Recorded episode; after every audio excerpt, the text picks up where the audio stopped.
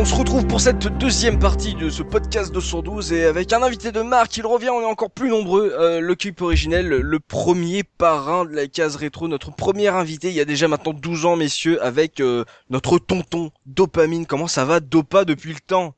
Ça va très bien, ça va très bien. Salut à tous ça nous fait vraiment plaisir, ça fait vraiment plaisir de voilà d'être d'être encore plus nombreux pour partager euh, nos souvenirs de donc de cette saison 2012-2013. Euh, il y a maintenant 10 ans, on revient un peu dans le passé histoire de de reparler de nos vieux jeux de l'époque et avec euh, justement avec cette période charnière dans l'histoire du jeu vidéo.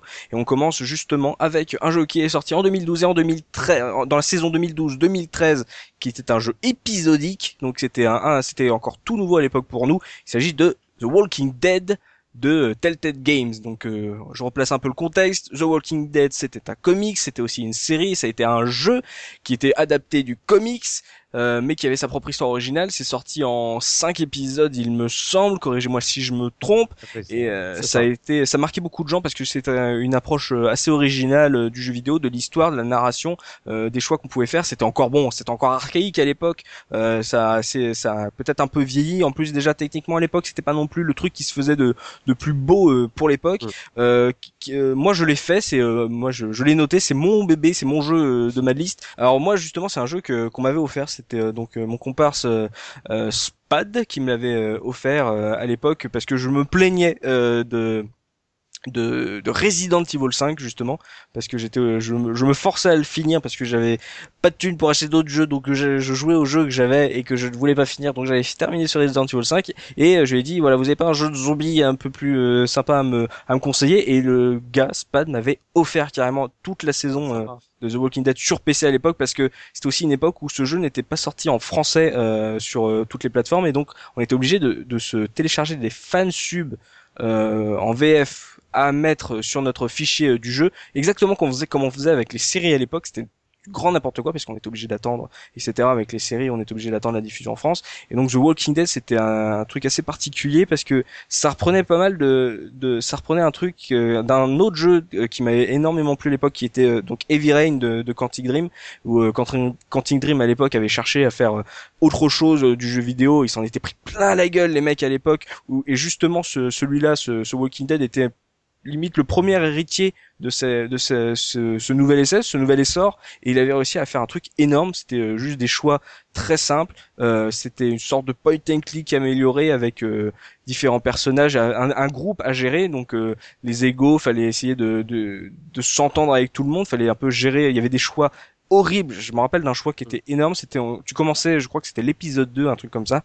Tu commençais l'épisode où tu avais de la nourriture à distribuer à ton groupe, mais tu n'avais pas assez de nourriture pour tout le monde et tu devais choisir à qui le donner.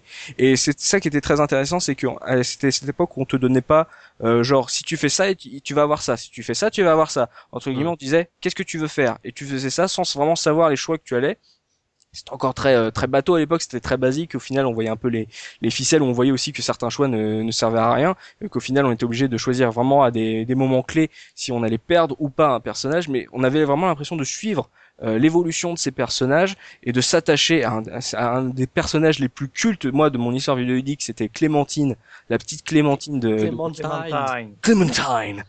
Oh. c'était un personnage mais je suis c'est c'est je pense que en tant que, que jeune adulte de l'époque c'est le seul jeu de cette génération qui m'a fait pleurer qui m'a fait verser une larme. Mm.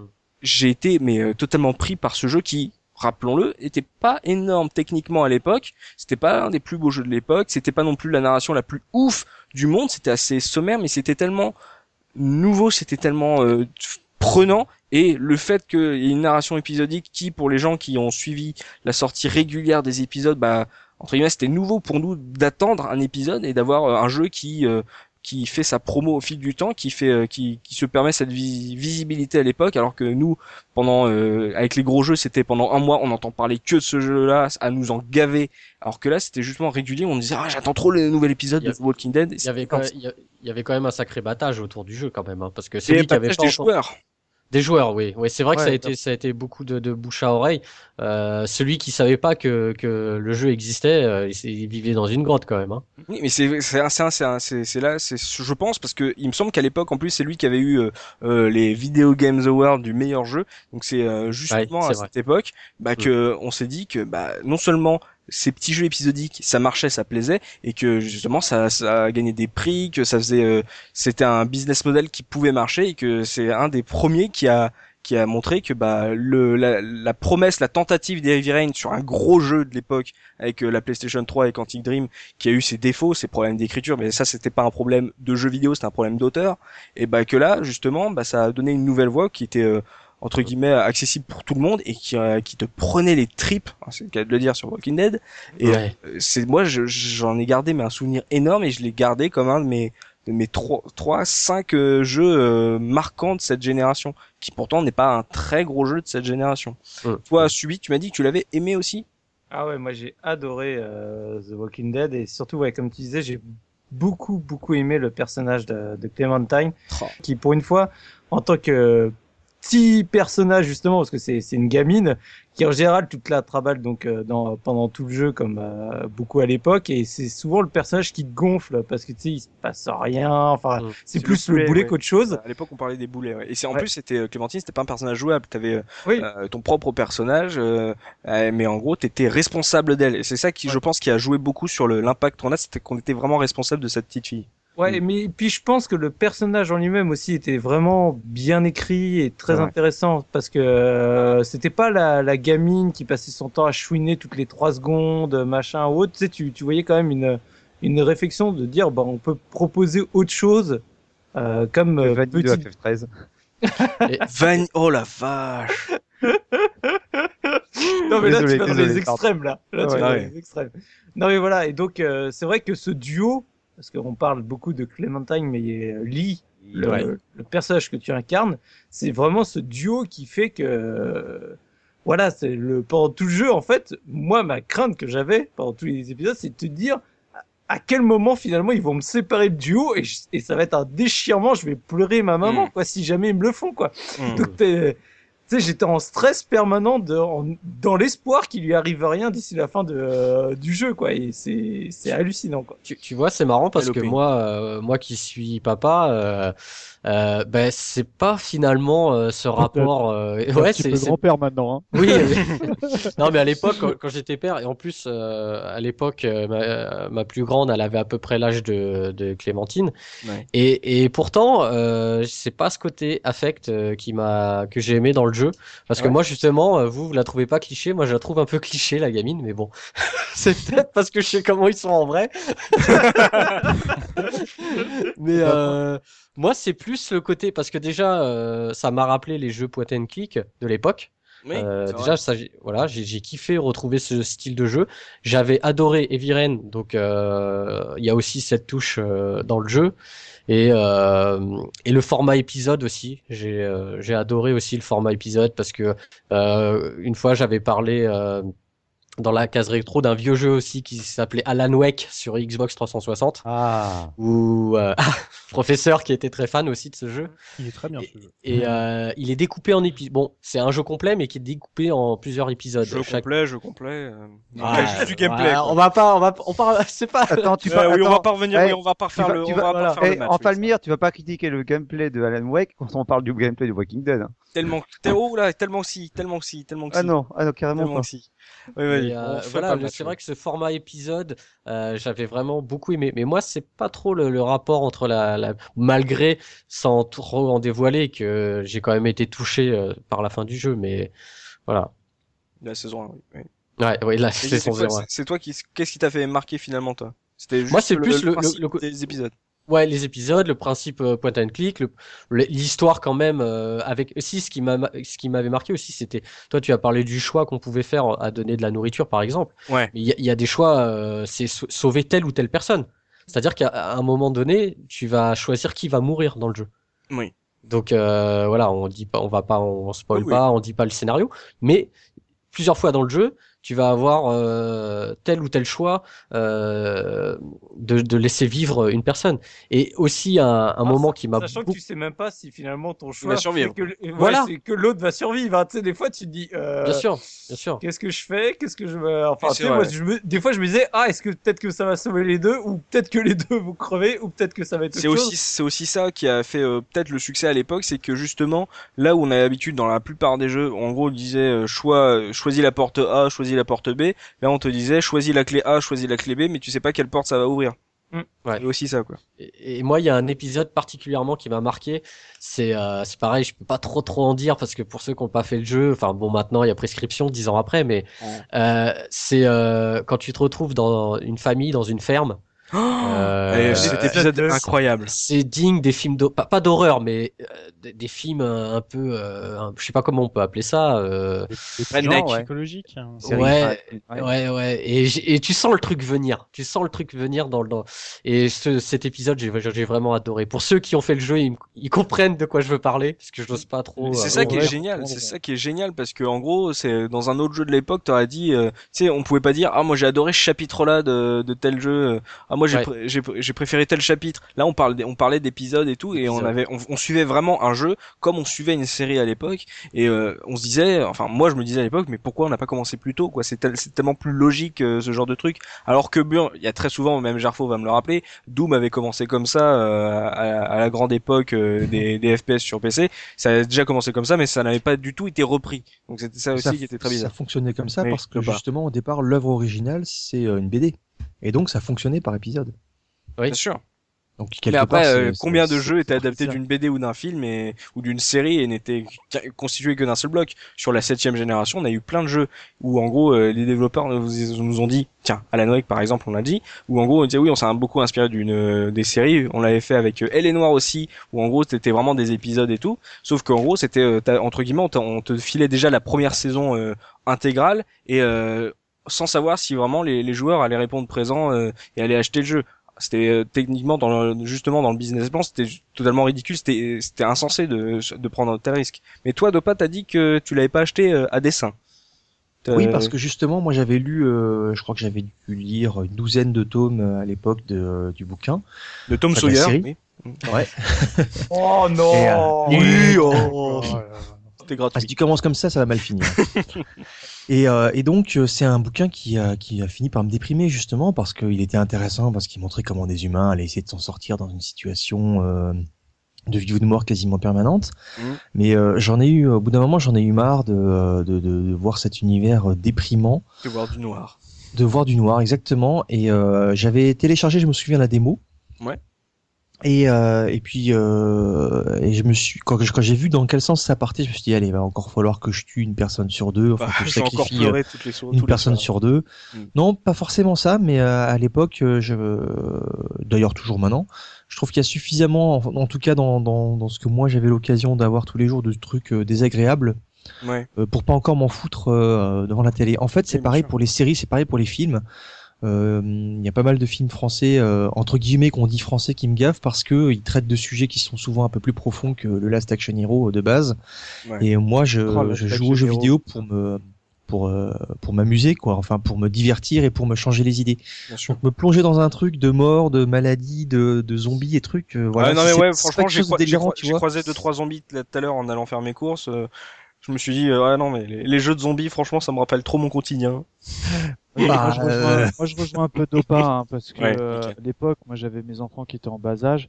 Ouais. Euh, euh, Eviren, je l'avais fait, mais ça m'avait un peu pas bouleversé, mais euh, ça m'avait un peu refroidi parce que j'avais vraiment aimé Eviren, mais c'est pas, enfin, c'était pas ce que j'attendais moi d'un jeu vidéo. Et c'est peut-être pour ça que je passais à côté parce que faut faire des choix. J'avais l'impression qu'il fallait sacrifier des mômes, machin, et et à l'époque j'avais j'avais pas eu le courage de me mettre dedans quoi. On va maintenant parler euh, d'un jeu beaucoup plus euh, euh, entre guillemets différent. C'est un jeu curieux. C'est une petite pépite de, de Gerfo et Dose de l'époque. C'est un ces trois lettres marquantes FTL avec Faster Than Light. qui veut le Je te lance toi, Ose, toi qui étais un, un fervent amoureux de ces petits de ces petits jeux indés, saumon que tu étais à l'époque et que tu es toujours aujourd'hui. Qu'est-ce que c'est Faster Than Light? Tellement saumon, saumon que j'ai pas donné mon avis sur Walking Dead. Pardon. Donc ouais, Faster Than Light, en fait, c'est un roguelike, c'est un roguelite. Alors pour la pour l'histoire, c'était un jeu qui a été développé euh, par euh, qui avait été développé par Subside Games. Et si je me trompe pas, alors je suis pas parti chercher dans les papiers. J'avais fait un article à l'époque sur le site de la case rétro. Je sais pas si on peut le retrouver encore maintenant sur, sur, le serveur, mais il me, je crois qu'en fait, ça a été le premier jeu euh, Kickstarté à avoir le jour. Ah ouais. Et ouais, et euh, donc c'était un roguelike. L'idée en fait, c'est que tu, tu gères ton un vaisseau euh, dans la galaxie. Tu dois mm. l'emmener d'un point A à un point B en traversant justement bah, plusieurs galaxies, sachant que bah, qui dit roguelike dit euh, événement complètement aléatoire au fur et à mesure du jeu. Et en fait, la vue, le, le système de jeu est très simple mais très efficace. C'est-à-dire que tu vois ton vaisseau de dessus avec les différentes les différentes salles du, du vaisseau. Tu dois gérer après ton équipage dans le vaisseau. Donc un tel va être le pilote, un tel va s'occuper du bouclier, des armes. Et euh, en fait, c'est ça. Tu, tu, tu, tu, tu, balades ton vaisseau euh, d'un point A à un point B. De temps en temps, tu peux avoir des événements qui, qui interagissent, du genre des ennemis qui arrivent, il va falloir les affronter. Tu peux aller dans des boutiques pour les acheter. Voilà, c'est difficile à décrire parce que sur le principe, c'est euh, ça a l'air très con comme jeu finalement. C'est très chronophage. C'est super addictif. C'est hmm. typiquement le genre de jeu. On en discutait avec euh, avec, avec Gerfo quand, quand on l'avait fait à l'époque. C'est typiquement le genre de jeu que tu peux te lancer n'importe quand et ça va te prendre une heure, deux heures, trois heures quoi. Et euh, moi j'ai adoré ce jeu-là. D'ailleurs je suis pas allé au bout hein, parce que le jeu est très difficile. Je suis pas allé au bout, mais euh, je l'ai recommencé plusieurs fois parce qu'il y a un côté définitif, il n'y a pas de sauvegarde. Tu le lances dans une partie, tu sais pas quand est-ce que tu peux mourir. Tu peux mourir connement au bout de 10 minutes parce que t'as pas, t'as mal géré euh, l'oxygène dans ton vaisseau. Comme très bien, tu peux, tu peux tenir pendant une heure et puis arriver quasiment jusqu'à la dernière galaxie, quoi. Non, non, franchement, moi j'ai vu un gros coup de cœur sur euh, sur ce jeu-là. T'en avais pensé quoi, toi, Gerfo? Ah, moi j'ai adoré, c'est un, un, très gros coup de cœur de l'année. Alors ce que ce que Oz n'a pas précisé, c'est que bon il y a y a une emphase comme dans beaucoup de roguelikes sur le, le, côté aléatoire. Et les designers du jeu à l'époque avaient, avaient insisté, ils avaient visé un taux de succès de 10% à peu près par partie lancée. C'est-à-dire, euh, enfin non, de, de 10% de succès sur les parties que tu lançais. Donc euh, ça demandait que quand même il y a, il y a une part énorme de chance mais encore une fois, c'est pas trop frustrant. C'est-à-dire, tu sais que il faut que la conjecture soit bonne, mais justement, ça ajoute à l'ambiance du jeu. C'est-à-dire, le scénario très rapide, en fait, on est un vaisseau d'une fédération face à une rébellion. Et la rébellion essaye de te rattraper, donc tu dois sauter très très vite pour traverser la galaxie, prévenir tes amis mmh. et abattre le vaisseau mère de, de la rébellion. C'est vraiment tout con. Et en fait, t'as tout le temps ce côté pressé et te dire putain si j'ai pas de chance au moment où je choisis est-ce qu'on va vers telle étoile ou vers telle étoile, il va nous arriver un événement qui va être euh, très bénéfique ou au contraire très mauvais, on va perdre un membre d'équipage. Alors le parallèle un peu avec ce que vous disiez sur Walking Dead où finalement tu t'attaches à des bouts de pixels alors qui est pas du tout dans le même état d'esprit mais où hmm. tu as quand même l'envie de te dire on a une mission à accomplir qui est importante et je vais perdre du monde, il faut que je fasse des choix difficiles et, c'est très très plaisant. Quoi. Et tu parles de, de hasard et de chance, mais finalement je trouve que le jeu était bien fait. Bah, évidemment, quand tu as un jeu comme ça, un roguelike où tu, tu as une part d'aléatoire, tu dis putain, tu peux dire tiens j'ai pas eu de chance, tiens le jeu là il a été injuste, mais finalement les développeurs ont bien bien fait leur jeu de sorte que tu ressens jamais ça, c'est-à-dire que à chaque fois que moi je me suis planté dans le jeu, je me suis pas dit merde c'est c'est le jeu qui a j'ai eu un événement pas cool, je me suis dit simplement ben c'est moi qui ai mal géré deux trois étapes avant euh, plutôt que d'aller dans la boutique et puis acheter euh, je ne sais plus euh, tel bouclier, mm. j'aurais peut-être mm. mieux fait d'acheter telle arme plutôt il y, a un truc, y a un truc très intéressant c'est que parfois tu as des rencontres aléatoires, tu vas te trouver près d'une épave et tu as le choix d'aller la visiter ou pas. Et des fois, je trouve ça intéressant. Tu as, tu as tout à gagner à ne pas les visiter, à ne pas être trop curieux, parce que tu peux prendre le risque, par exemple, de tomber sur des extraterrestres qui vont attaquer euh, ton, équipage. Et c'est pire, et c'est pire que ça, parce que en plus, non seulement tu te dis, euh, allez, est-ce que j'y vais ou est-ce que j'y vais pas, mais en plus, tu peux même pas te baser sur tes parties précédentes pour faire tes choix, puisque non seulement tu as une chance de tomber sur l'événement en question, mais en plus, la, le, la conséquence de, de, ton choix n'est pas tout le temps la même. C'est-à-dire, il y a en plus mm. de l'aléatoire dans les conséquences de tes choix. Mais c'est ça, c'était nouveau, ça, pour l'époque, ça, le, le, fait que, entre guillemets, euh, entre guillemets, les, les pépins peuvent arriver dans, dans un jeu, ça. C'était, euh, c'était, euh, nouveau, non, je crois, non, je crois pas. Si tu connais un peu les roguelikes, il y a toujours cette notion de difficile dans le choix qui est finalement le, le euh, bah, c'est comme ça et tu dois tu dois faire avec. C'est-à-dire on ne mm. te prend pas par la main et à un moment il faut que tu assumes les conséquences de tes choix. ça existait déjà. Les, jeux comme ça des jeux à développement aléatoire ils, ils, ont, ils, existaient ça existait déjà dans les années 80 sur les micro-ordinateurs. Mais euh, c'est vrai qu'en 2012 2013 on a quelques-uns qui ont, qui ont eu un certain enfin un certain succès. Je pense à Spelunky également euh, qui est arrivé qui avait un côté aléatoire. Et à la fin 2012 tu avais également Don't Starve qui était euh, qui était totalement aléatoire quoi. Mm. Donc euh, voilà, et c'est des jeux un peu moins pour Spelunky malheureusement, mais qui ont qui ont vraiment rencontré leur public. Hein. Bien sûr. Et, euh, et, ce, et donc ce Faster Than Light, c'était un petit jeu de gestion euh, spatiale. Et euh, vous, euh, vous, si vous avez l'occasion d'y rejouer, c'est un truc à refaire ce, celui-là? C'est un jeu que j'ai relancé très souvent dans les années qu'on suivi et qui, tu... enfin ouais, comme comme on disait, c'est pour le plaisir, il y a des moments où tu as envie de te le refaire. Il y a, alors on en a pas parlé, mais il y a des musiques, moi qui personnellement, euh, je Ben trouve vraiment j'ai. Ouais. Ah ouais, le, le compositeur de ces musiques euh, met une ambiance de folie, c'est voilà. Et tu sais, c'est c'est juste des moments quand t'as un peu de nostalgie, tu dis ouais j'avais bien aimé ce jeu, tu le relances et tu fais ah ouais je me souviens pourquoi j'avais aimé ce jeu, Allez. c'est plaisant, je joue une heure et puis je joue à autre chose après. À l'époque, on disait, ça marche bien. à l'époque, on disait la Ouais, même ouais. chose des SimCity. On pouvait rejouer au vieux SimCity. Le SimCity. Hmm. C'est ça, c'est exactement ça. Et donc euh, voilà, Fa- Faster Than Light euh, qui qui est donc qui vous a plu à l'époque, qui vous a assez marqué pour qu'on en reparle dix ans après, c'est magnifique. Euh, on s'attaque à un jeu beaucoup plus gros, on en a un peu parlé. euh, c'est un c'était un gros blockbuster de l'époque, c'était un jeu qui était très attendu. C'était euh, le troisième jeu de sa de sa licence toute nouvelle, le fameux Bioshock Infinite. Et là vous êtes nombreux à y, avoir joué puisqu'on a entre autres Soubi, Dopa et Looping qui qui l'avait fait à l'époque. Euh, Soubi, je te lance sur ce, ce Bioshock Infinite, donc ce, ce Bioshock 3. Euh, Qu'est-ce que ça valait à l'époque ce Bioshock? Ah bah, à l'époque, euh, il suffisait de lire euh, toute la presse, enfin, sur, notamment sur Internet, euh, c'était ab- absolument hallucinant. Tout le monde te disait que c'était un des des meilleurs jeux, en tout cas de l'année 2013, sachant qu'il est sorti au début de l'année 2013, c'est facile de le dire, mais en tout cas, il a vraiment marqué marqué son époque. Mais moi, je vais y mettre un petit bémol tout de suite, et puis, Ah. quitte à m'attraper des foudres de la part de tout le monde, c'est que certes, euh, c'est un très bon jeu. Certes, j'ai adoré la fin, mais je ne cache pas que pendant, on va dire le, on va dire de la huitième heure à la quatorzième heure du jeu, je me suis légèrement ennuyé quand même. hein. Ah bah bon écoute, j'ai la- bah, pareil, exactement comme Subi. euh, moi, moi je trouve que c'est un jeu qui a, qui a, qui a des, des, des qualités, qui est, qui est, qui est bon, mais c'est un jeu qui a été surestimé. C'est Ah ouais si tu si tu veux pour moi l'univers est exceptionnel. Le Columbia est absolument magnifique. Le la, la différence par rapport à Rapture dans, dans les deux premiers BioShock est vraiment Ouais. marquante.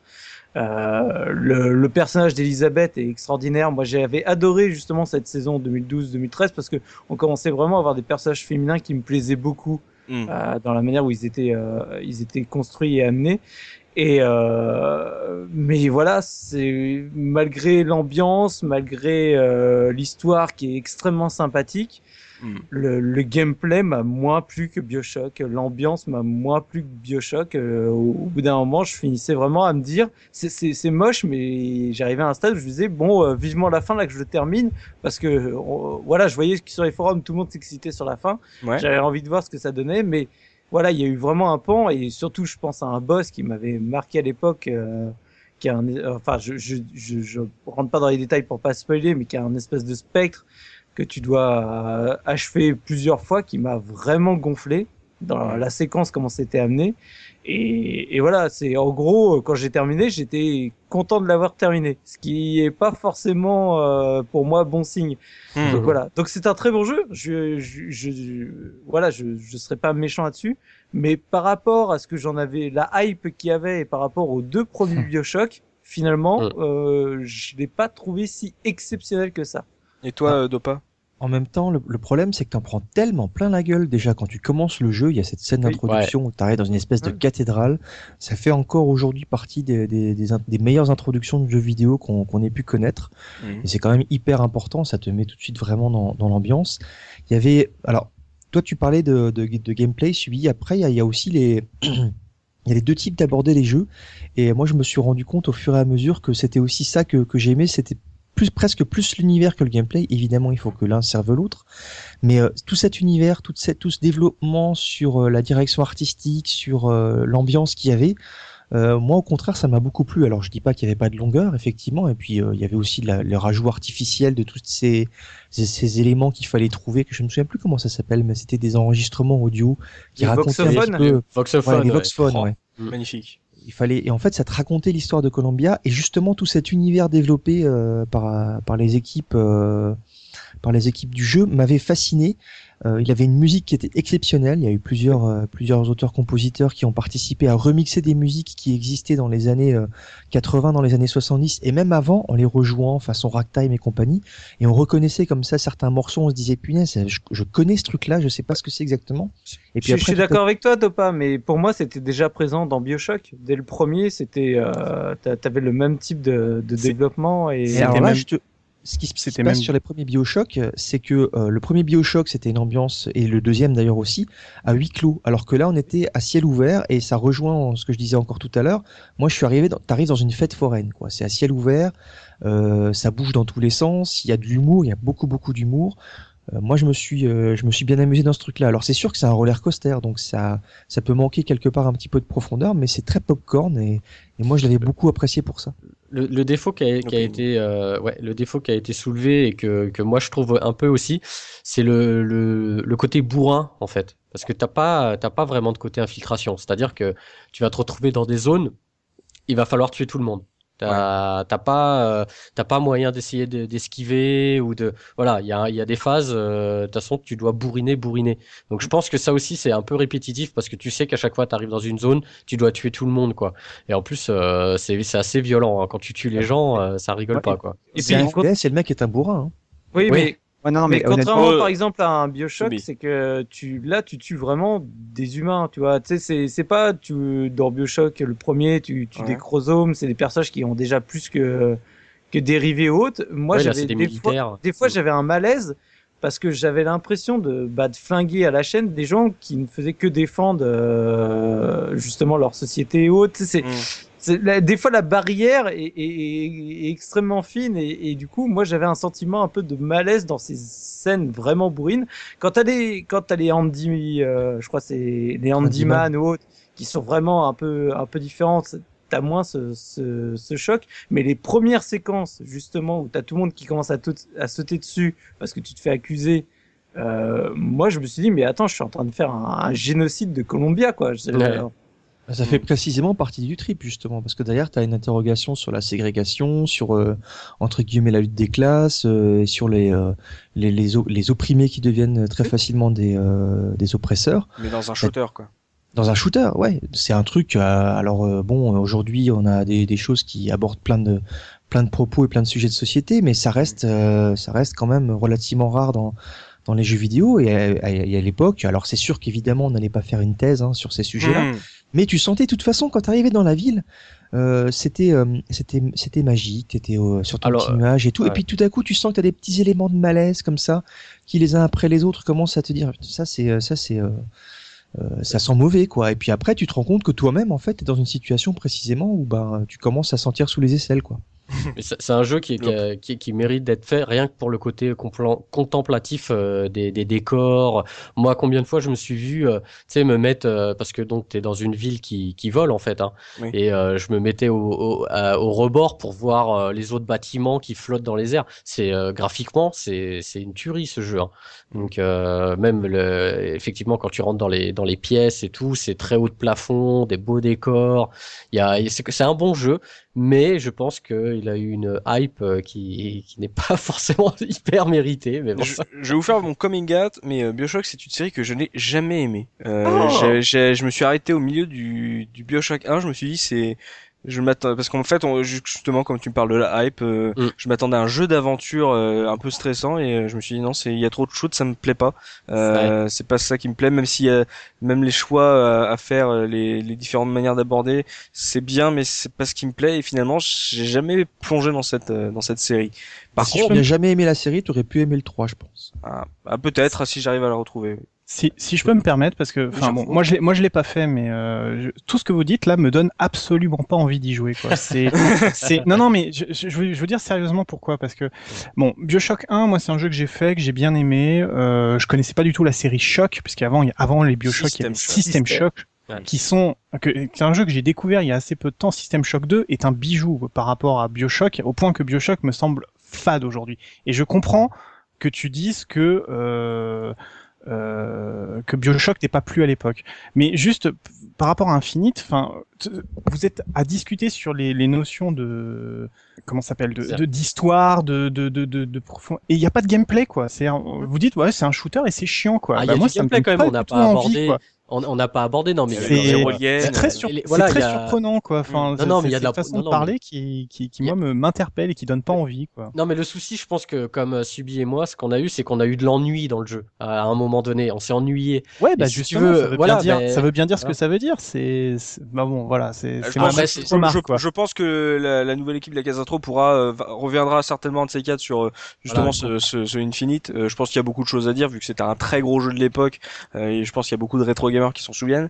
Euh, par contre, ce qui y en a peut-être pas autant qui se souviennent d'une série un peu plus qui a eu beaucoup de mal à, se lancer, qui a eu vraiment des difficultés avec un éditeur qui a, mis la clé sous la porte à l'époque.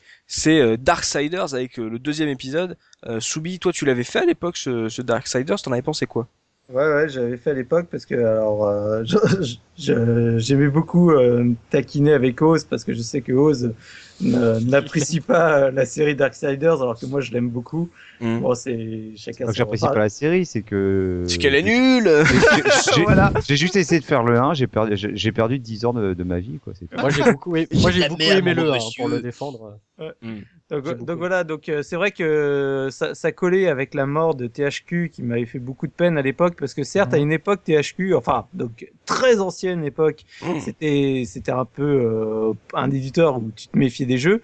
Puis ils ont fait vraiment des efforts ils ont fait vraiment des efforts. Ils ont commencé à avoir un certain nombre de licences qui étaient vraiment intéressantes. Et donc, bah voilà, l'année euh, de 2012 a marqué la fin de, de THQ. Et... Je pense que c'était à cause de leur nouveau logo euh, de l'époque, souvenez-vous. C'était totalement ridicule leur nouveau logo. Je pense que ça a mis la clé sous la porte, oui. donc voilà, et donc euh, bah, c'est moche à dire, mais Darksiders 2, je l'avais récupéré via le pack, le Humble Bundle THQ. Vas-y, quasiment tous les jeux qu'il y avait sur Donnez des choses, s'il vous plaît. Surnommez le pack vautour. Ouais. non, mais c'est exactement ça. Je, je me rappelle plus combien je l'avais payé.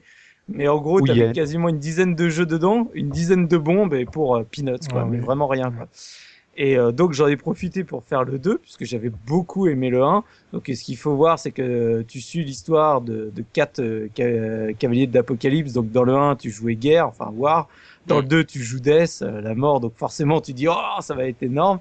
Le jeu était très bien. Moi j'ai beaucoup beaucoup aimé le jeu. Par contre, euh, c'est vrai que il y a, y a deux trois petits trucs qui m'ont chagriné que je trouvais euh, pareil une nouvelle fois on allait trop dans les longueurs tu sais on, on te rajoute des trucs pour euh, histoire de, de, tirer sur le sur sur la durée de vie du jeu ouais bon c'est je trouvais ça dommage par contre voilà si t'aimais Joe ah, Maduera, je la Ouais, voilà. Encore oh, putain. Maduera.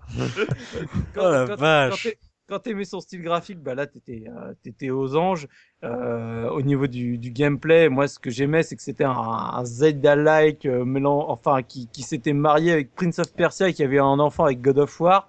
Un Zelda avec des poils quoi. Ouais, tu, tu mélangeais un peu tout ça. Pourquoi il n'y a pas eu un 3 euh, tu, tu, mettais un peu de sauce portal à la fin parce que du coup il fallait bien rigoler un petit peu et, et, voilà t'avais euh, avais Darksiders et donc c'était euh, moi qui aime beaucoup la série Zelda je, trouvais que c'était une autre manière de, de l'aborder que je trouvais extrêmement intéressante et j'aimais l'univers. Certes à l'époque on critiquait beaucoup la fin qui est un petit peu abrupte qui tu dis ah purée avoir traîné autant de temps dans le jeu pour finalement me faire une fin en 5 minutes c'est quand même bien con quoi. Hmm. Mais voilà, bon, euh, moi j'espérais vraiment euh, que, que, THQ, enfin en tout cas que, que Virgin Game euh, continue cette série. Bon, bah maintenant qu'on a vu ce que ça a donné par euh, suite au, rachat de la licence, on, on, va pas revenir dessus, mais hmm. mais voilà, c'était à l'époque où j'aimais beaucoup le 1 et le 2 quoi. C'était un peu l'apocalypse pour cette série. Ouais.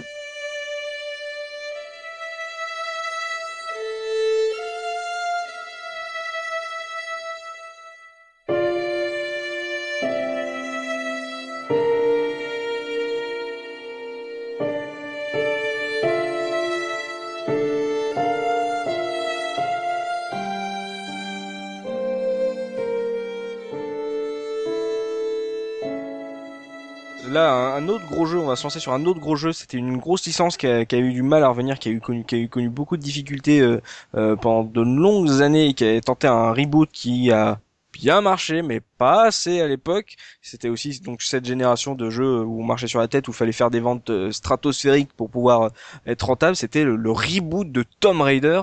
Euh, Looping, toi, c'est un jeu que tu que tu avais scotché à l'époque, ce, fameux reboot, ce Tomb Raider qui n'est pas le premier, mais qu'on a appelé quand même comme le premier parce que c'est quand même vachement sympa de de de, de, se faire chier sur les listings des jeux. Ouais, ouais, moi j'avais j'avais beaucoup aimé parce que euh, moi Tomb Raider à l'époque, euh, moi j'en étais resté au, premier Tomb Raider quoi. Enfin le, oh, dernier. Putain, le, choc alors. ah oui quand même, ah oui. j'avais fait ouais, j'avais moi j'avais pas retouché un Tomb Raider depuis le premier hein. euh, donc effectivement j'ai beaucoup aimé. en plus bah c'était c'était les origines de la série en fait hein. Ouais. Ouais, plus ou moins. Ouais, on va dire. Reboot, hein, reboot. Ouais, reboot, mais bon, euh, ça reprenait un peu l'histoire, le crash. Euh, c'est du reboot, hein, on prend tout ce qui marchait dans la série, puis on dégage tout ce qui était bon. Hein. Ouais. non mais moi, moi ce que j'ai aimé c'est que c'était euh, déjà j'aimais bien la si vous vous souvenez la saga Uncharted sur PS3. Oui. Et, euh, et, voilà, et en fait, Tomb Raider c'est clairement inspiré de, de cette série, hein, euh, pour, enfin pour son reboot. Euh, mm. Quand tu joues au jeu, tu vois, tu vois réellement, tu mets, tu mets euh, Nathan Drake à la place de Lara Croft, c'est pareil quoi. Tu esthétique et puis voilà. Nathan Drake et... voilà. ouais, c'est ça. Hein, tu lui mets une natte et des boobs. Eh ben, moi, moi, moi j'ai vu autre chose à ce Tomb Raider. Déjà, je j'ai pas du tout apprécié la manière de reboot parce que pour moi ce qui était bien dans le rappelez-vous dans le Tomb Raider original c'est que ça s'appelait Tomb Raider starring Lara Croft. Et pour moi si tu veux rebooter Lara Croft euh, si tu veux rebooter Tomb Raider oh le lapsus de reboot si tu veux rebooter Tomb Raider bah euh, fais un nouveau personnage quoi. C'est euh, on veut dire c'était un peu comme une ancienne série qui s'appelait 24 heures chrono. C'est à partir du moment où tu fais du héros le concept plutôt que le concept de la série. Donc moi j'avais pas apprécié la manière. Et justement moi c'est pas un Uncharted like que j'avais vu sur ce Tomb Raider. Moi, c'était un jeu encore plus ancien euh, qui en plus de Crystal Dynamics, moi j'avais vu un Soul River où euh, finalement euh, tu, tu faisais augmenter ton personnage de compétences pour accéder à des à, de nouvelles accéder à de nouvelles zones, etc. À, grimper techniquement de, de, points. Et pour moi, à l'époque, j'ai trouvé que ça avait pas du tout marché parce que c'était très mal conçu. Là où l'époque, on s'attendait peut-être à, limite à un monde semi-ouvert mais au moins assez assez vaste. On nous avait promis un peu de survie qu'on n'avait pas eu finalement. Donc pour moi c'était plein de promesses que j'avais dû euh, oublier petit à petit en jouant où au final je me suis j'ai dû accepter le jeu comme il était finalement un Soul River euh, comme Crystal Dynamics savait les faire euh, à l'époque. Et là où finalement c'était un jeu au gameplay qui était bon à jouer mais finalement où je me suis dit mais ce que vous avez voulu faire comme reboot ça n'a pas du tout marché moi, j'ai eu le pas un jeu sadomaso parce qu'il me semble qu'elle s'en prenait plein la tête, non Alors, elle prenait très cher et il y avait eu même des polémiques à l'époque. Oui, oui. j'ai eu le sentiment sur ce jeu. J'en ai pas parlé tout à l'heure sur, sur Walking Dead, mais quand quand le jeu, quand, quand ils ont lancé les jeux, moi j'étais un gros fan des deux premiers euh, Tomb Raider. J'avais pas fait tous les Tomb Raider, mais du coup, voir Tomb Raider reboot euh, côté survie sur une île déserte, en plus je suis un fan absolu de la série Lost. J'étais j'étais comme un dingue quand j'ai quand quand j'ai entendu l'annonce du jeu quoi. Et puis après, quand j'ai vu quelques images apparaître où je voyais beaucoup plus de, de tirs du Uncharted, j'aime bien Uncharted, hein, c'est pas ça le problème. Mais je me suis dit, mais qu'est-ce qu'ils sont en train de faire là? C'est pas là, c'est pas de la survie. Ce qui fait que quand le jeu est sorti, en plus, j'y suis allé à reculons. En plus, comme très souvent à cette époque-là, il y avait une surmédiatisation du jeu et tout le monde s'en parlait. Le jeu, il est sorti au mois de mars, c'était déjà un Gotti. Hein. Donc euh, moi, franchement, j'y suis allé à reculons. Je me rappelle euh, sur les réseaux sociaux qui existaient à l'époque, déjà, je trollais en disant ouais, enfin bon, c'est bon, euh, c'est peut-être pas un si grand jeu que ça. Et tout le monde disait mais non, non, il est génial, il est génial. Quand je l'ai fait, je reconnais que j'ai passé un bon moment. Mais ce qui m'a gêné, c'est que j'ai eu l'impression que finalement c'était un TPS, un bon, un bon Uncharted-like, et qu'en fait pour faire le pour le faire buzzer, ben ils se sont dit tiens, on va dire que c'est Tomb Raider, parce que finalement je vois pas ce que Tomb Raider vient foutre là-dedans. Euh, ça, ça, aurait pu s'appeler autre chose. Euh, on peut me parler reboot. On peut me dire que c'est un reboot, on va dire oui, mais le but d'un reboot, c'est un peu de rebattre les cartes. Ouais, pour moi, c'est pas un Tomb Raider. Ils ont mis une nana, ils l'ont appelé Lara Croft, et puis voilà quoi. Donc le jeu, il est sympa. Euh, tu passes du bon temps dessus. Mais par rapport à un Uncharted, euh, je suis désolé, au moins dans Uncharted, t'as de l'humour. T'as Nathan Drake qui dit ah tiens là on va passer sur un pont, tu vas voir ce lit, euh, le pont il va s'écrouler. Ouais mais sauf que dans Tomb Raider, bah t'as pas cet humour là. C'est super premier degré. Sauf que si moi j'ai rigolé parce que les morts elles sont tellement ridicules, elle en prend tellement plein la gueule qu'à un moment tu te dis mais c'est pas possible quoi. Qu'est-ce que tu peux faire avec ça quoi? Donc euh, le jeu est bon. Je vais pas je vais pas le démolir. Le jeu est bon. Tu passes un moment dessus quoi. Mais honnêtement quand je me dis le, le pognon qu'ils ont mis dessus, ils ont ils ont pas réussi à le rentabiliser. J'ai envie de dire, les mecs, faut pas faire n'importe quoi. C'était pas un Tomb Raider, quoi. Elle avait pas réussi à le rentabiliser Non, non, à l'époque, il avait fait à peu près 3 millions de ventes, mais c'était pas assez. C'était, euh, c'est pour ça que, en gros, euh, finalement, ça marchait sur la tête, ouais. Subi. Ouais, et quand tu disais que c'était un justement euh, orienté euh, soi-disant jeu de survie, c'était quand même l'un des rares jeux de survie où au bout d'un moment c'était toi qui coursais les mecs euh, tellement oui. que t'étais badass. c'est oh putain, oh je vais me le faire, je vais me le faire, tu vas voir quand je suis dans la survie. C'est ça. Courais après quoi, c'était un truc de ouf. C'est surtout que c'était pour moi le début euh, vraiment euh, à l'époque de la déchéance de, de Square Enix. Hein. Je, suis, je suis désolé. Hein. Je vais je vais je vais y aller. Hein. Je vais troller un peu peut-être pour certains, mais c'est voilà. moche de tirer sur l'ambulance, mais vas-y. Ouais, voilà. Mais euh, Square Enix, alors déjà nous quand on était très vieux, il y a, il y a très longtemps, c'était surtout ça, du, ça s'appelait même pas Square Enix. Ouais, bon, et hmm. on va parvenir sur la genèse, mais bah c'était surtout du, du, RPG. Puis après, quand RPG japonais, et puis quand ça a commencé un peu à s'occidentaliser avec le rachat d'Eidos, et quand on voit comment ça a commencé à dériver avec bah, Tomb Raider, avec euh, Hitman, avec euh, Deus Ex, et puis après, comment ils ont jamais réussi à sortir leur propre jeu, parce que bon, je pense toujours à Final Fantasy Versus 13, euh, renommé 15, qui vient à peine de sortir, alors qu'il a été annoncé, je crois, en 2007 ou un truc dans le genre, qu'on a par contre eu euh, au moins six versions de Final Fantasy 13. Euh, je commence à Lightning, euh, avec ses X petits-enfants, je commence à en avoir un peu ras-le-bol, Il est temps qu'on passe à autre chose, quoi. Ouais. Et, et, voilà quoi, ça, c'est vraiment dommage euh, parce que c'était une société qui me plaisait beaucoup et, et cette, cette année-là, on va dire cette saison-là,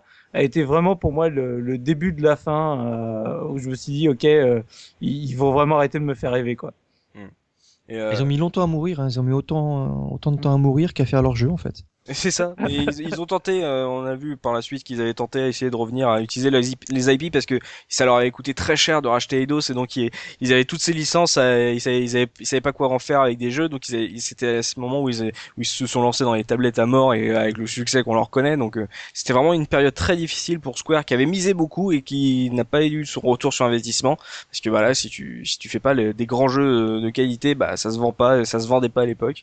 et là justement, on parle des grands jeux celui qui vient était un des, plus gros de l'époque, je pense. C'était un, monstre. C'était une baleine. C'était un, un jeu presque impossible à, bien faire tellement il était énorme. C'était le, troisième épisode de la, enfin, troisième, le, le Assassin's Creed 3 qui n'était pas vraiment le troisième épisode puisque euh, Ubisoft à l'époque euh, s'était bien fait plaisir sur le deuxième avec plein de, plein d'autres épisodes. Euh, Est-ce que vous l'aviez à peu près, euh, vous, vous étiez beaucoup à, l'avoir fait à l'époque? Euh, Je vais lancer euh, Mikado Twix, ton papy, papy, grand papy Mikado. Euh, toi, ce, ce, Assassin's Creed 3, tu en avais pensé quoi à l'époque?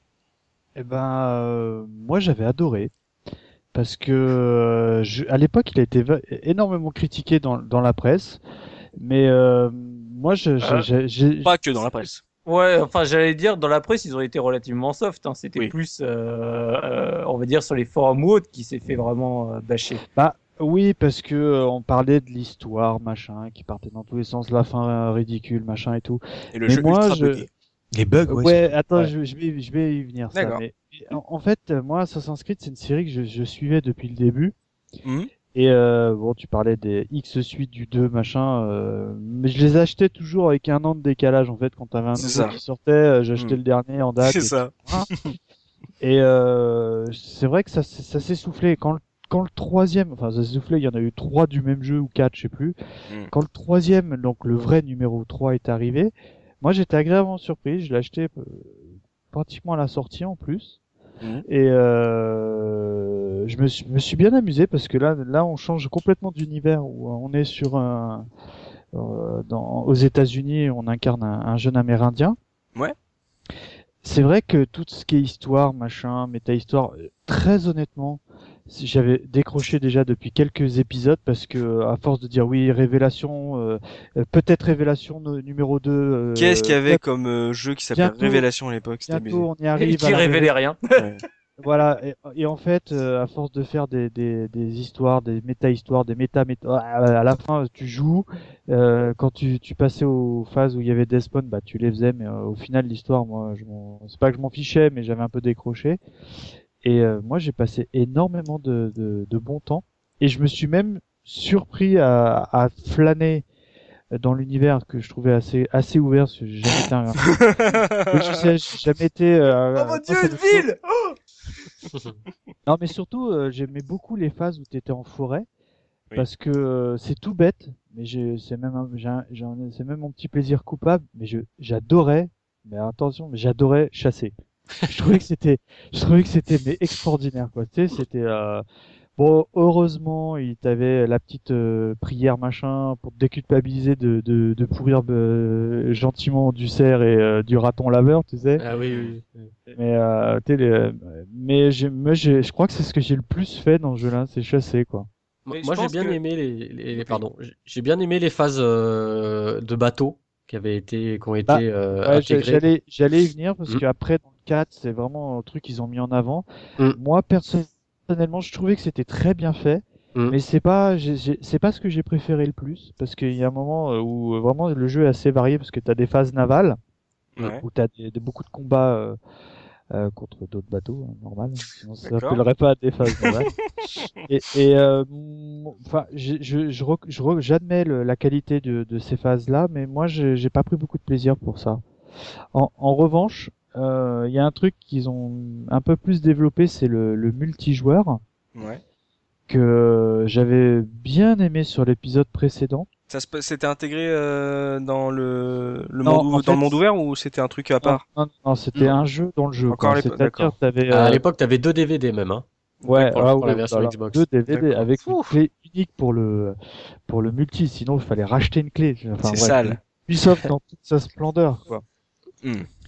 Et euh, moi j'aimais bien parce que euh, quand euh, quand tu t'avais toujours un copain pour enfin quand tu arrivais à monter une petite équipe pour te, te charcuter dans la joie et la bonne humeur, bah avec Looping on est vachement joué au multi. Et c'était assez marrant parce que c'était c'était pour moi le jeu fourbe par excellence. C'est-à-dire qu'en fait c'était le jeu du chat et de la souris. Bon il y avait mille et un modes mais grosso modo ça tenait sur on va dire une idée de gameplay où en fait tu avais une cible Mhm. Euh, à assassiner évidemment, et en même temps tu, tu étais la cible de quelqu'un d'autre. Ouais. Sauf que évidemment tu sais pas qui, euh, qui te cherche. Et surtout quand tu es en partie avec des inconnus, mais quand tu joues avec ton pote dans la partie et que c'est ton pote ta cible et que tu es en train de parler, puis d'un coup tu parles plus. Ouais, tu cherches ton pote. oh, looping, oh. Oh looping Ah salaud C'est vrai que c'est ouais, très bon. Voilà, je, je, ce que je, ce que je retiendrai moi de ce jeu, c'est euh, bon l'histoire. C'est vrai que c'était bien fait, machin, où ils ont fait beaucoup plus de de, de rapprochement entre euh, les Templiers et les assassins.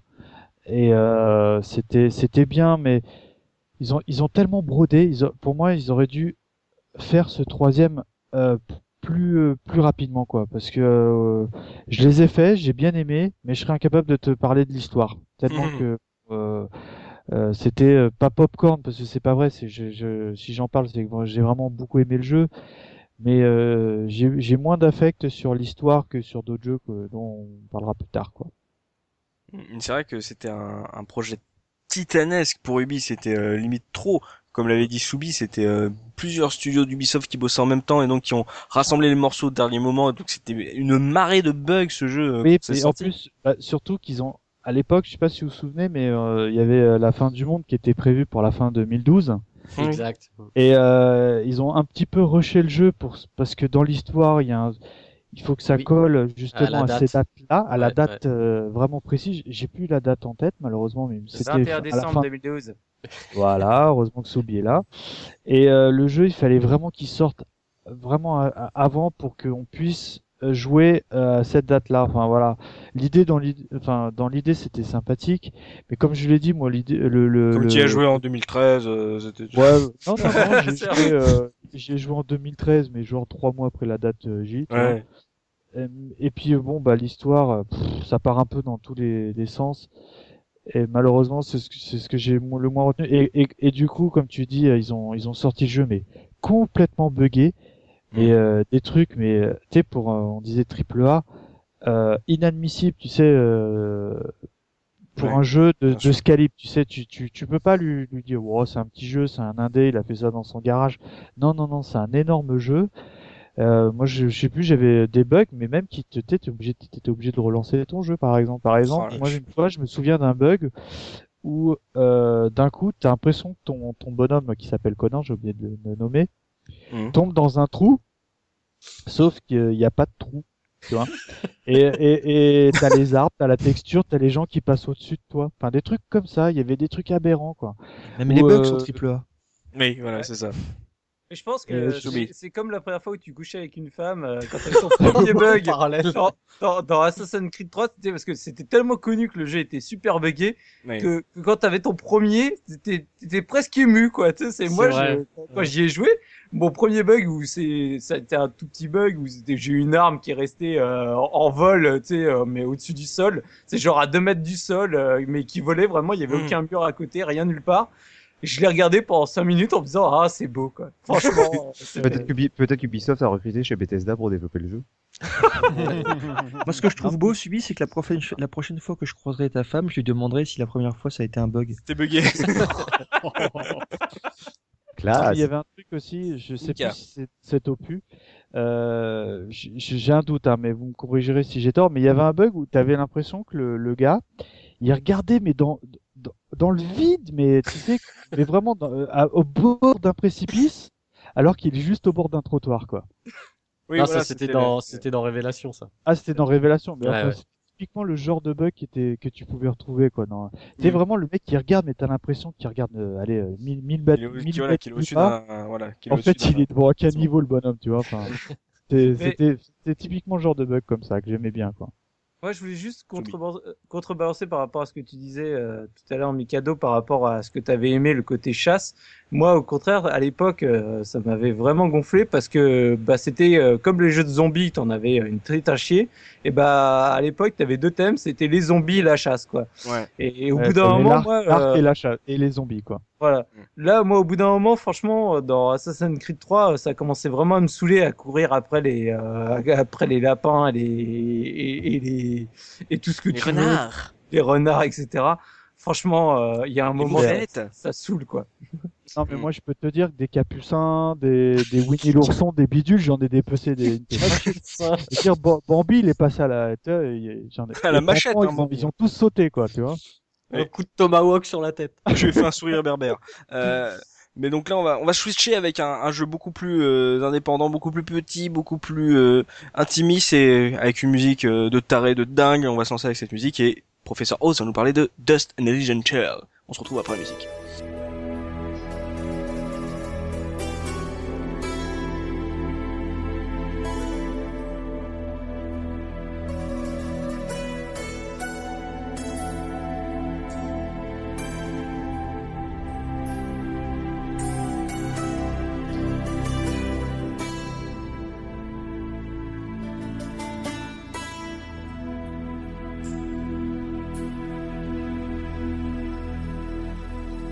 Professeur, ce Dust and Tale, qu'est-ce que c'est que de quoi ça parle? Est-ce que c'est un gros jeu triple quadruple A avec plein de gens à chasser avec des cerfs, avec des biches?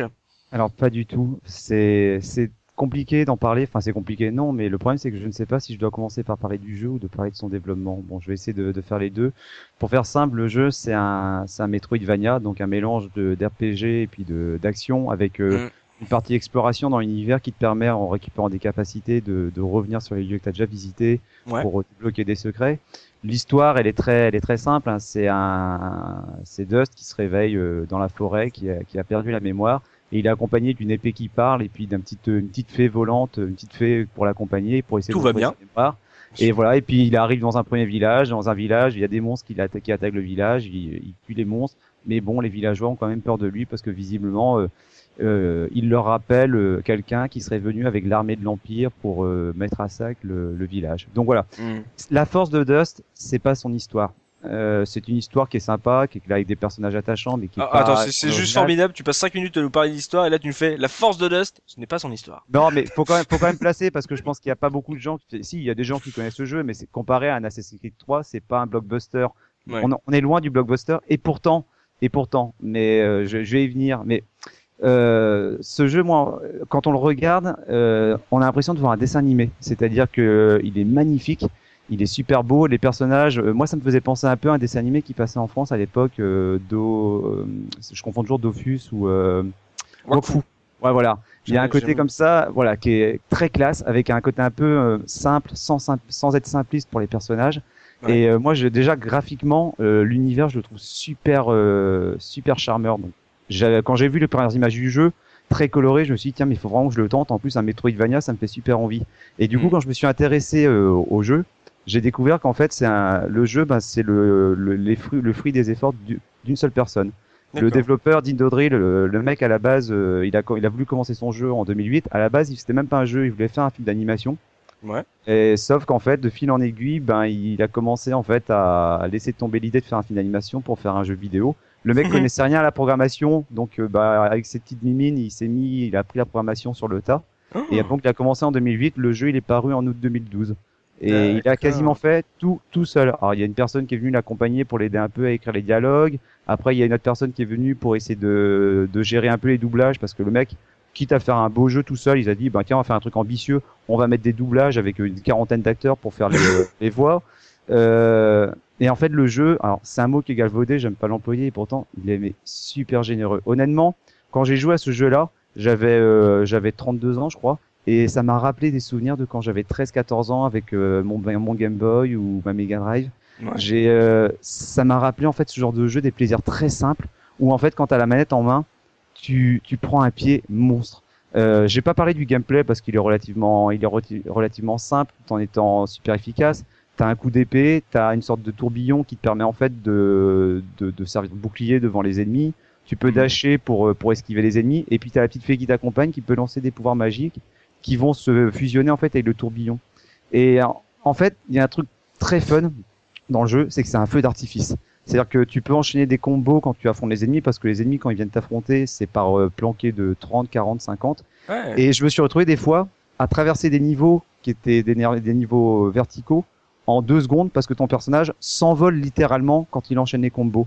quand tu as ça dans un niveau, c'est-à-dire que tu as, parcouru une première fois un niveau en 10 minutes, tu as descendu euh, le niveau et que quand tu fais le chemin retour, tu le retraverses dans l'autre sens, mais en deux secondes parce que tu t'envoles en affrontant les ennemis, accompagné en plus avec une envolée lyrique parce que la bande son, elle est, euh, elle est à tuer. On l'a entendu. C'est, c'est un trip. Euh, honnêtement, il y a très peu de jeux. J'ai pas de jeux triple A qui me viennent en tête. Mais t'as un euh, triple procuré ça.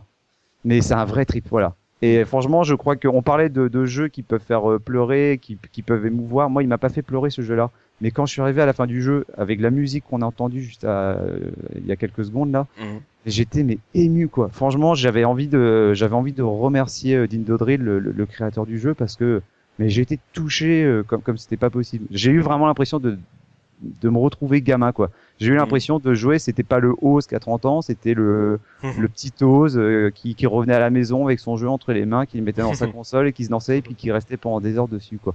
Vraiment mais un une belle découverte ce jeu-là et puis euh, je suis super content que le jeu il ait eu une belle une belle renommée sur euh, d'abord sur le XBLA et puis quelques mois après il est sorti sur euh, sur Steam et franchement le, le bouche à oreille a très bien fonctionné pour ce jeu-là. C'était le petit os qui recevait Aladdin à Noël. Voilà, c'est ce que je, me rappelle de cette anecdote. C'est tout à fait le contraire. C'est tout à fait le contraire. euh, on se lance sur un autre jeu. On a parlé d'un, c'est un même style à peu près que, que Bioshock Infinite. Euh, Mikado Twix, toi, tu avais beaucoup joué. Tu avais apprécié ou pas le fameux jeu français Dishonored de l'époque? Ah ouais, moi c'est vraiment un des jeux qui m'a marqué sur cette génération de consoles. Ouais. Déjà, je dirais que je dégaine une nouvelle anecdote.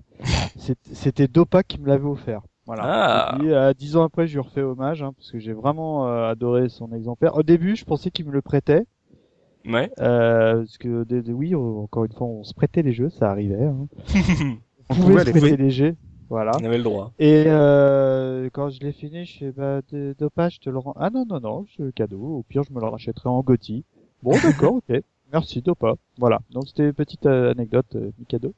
Oui. Et euh, moi, c'est un jeu que j'ai vraiment vraiment aimé parce que euh, techniquement, malheureusement, je vais, je vais, parler des points négatifs parce que avant d'enchaîner le jeu, il était très daté techniquement. Vraiment, déjà à l'époque, euh, il avait bien, euh, pour moi, hein, on dirait que c'était un jeu de début de ce qu'on appelait à l'époque de console next-gen. C'est-à-dire, il avait bien 5, euh, 5 ans de retard techniquement parlant. Mais c'est pas le même moteur que Bioshock Infinite?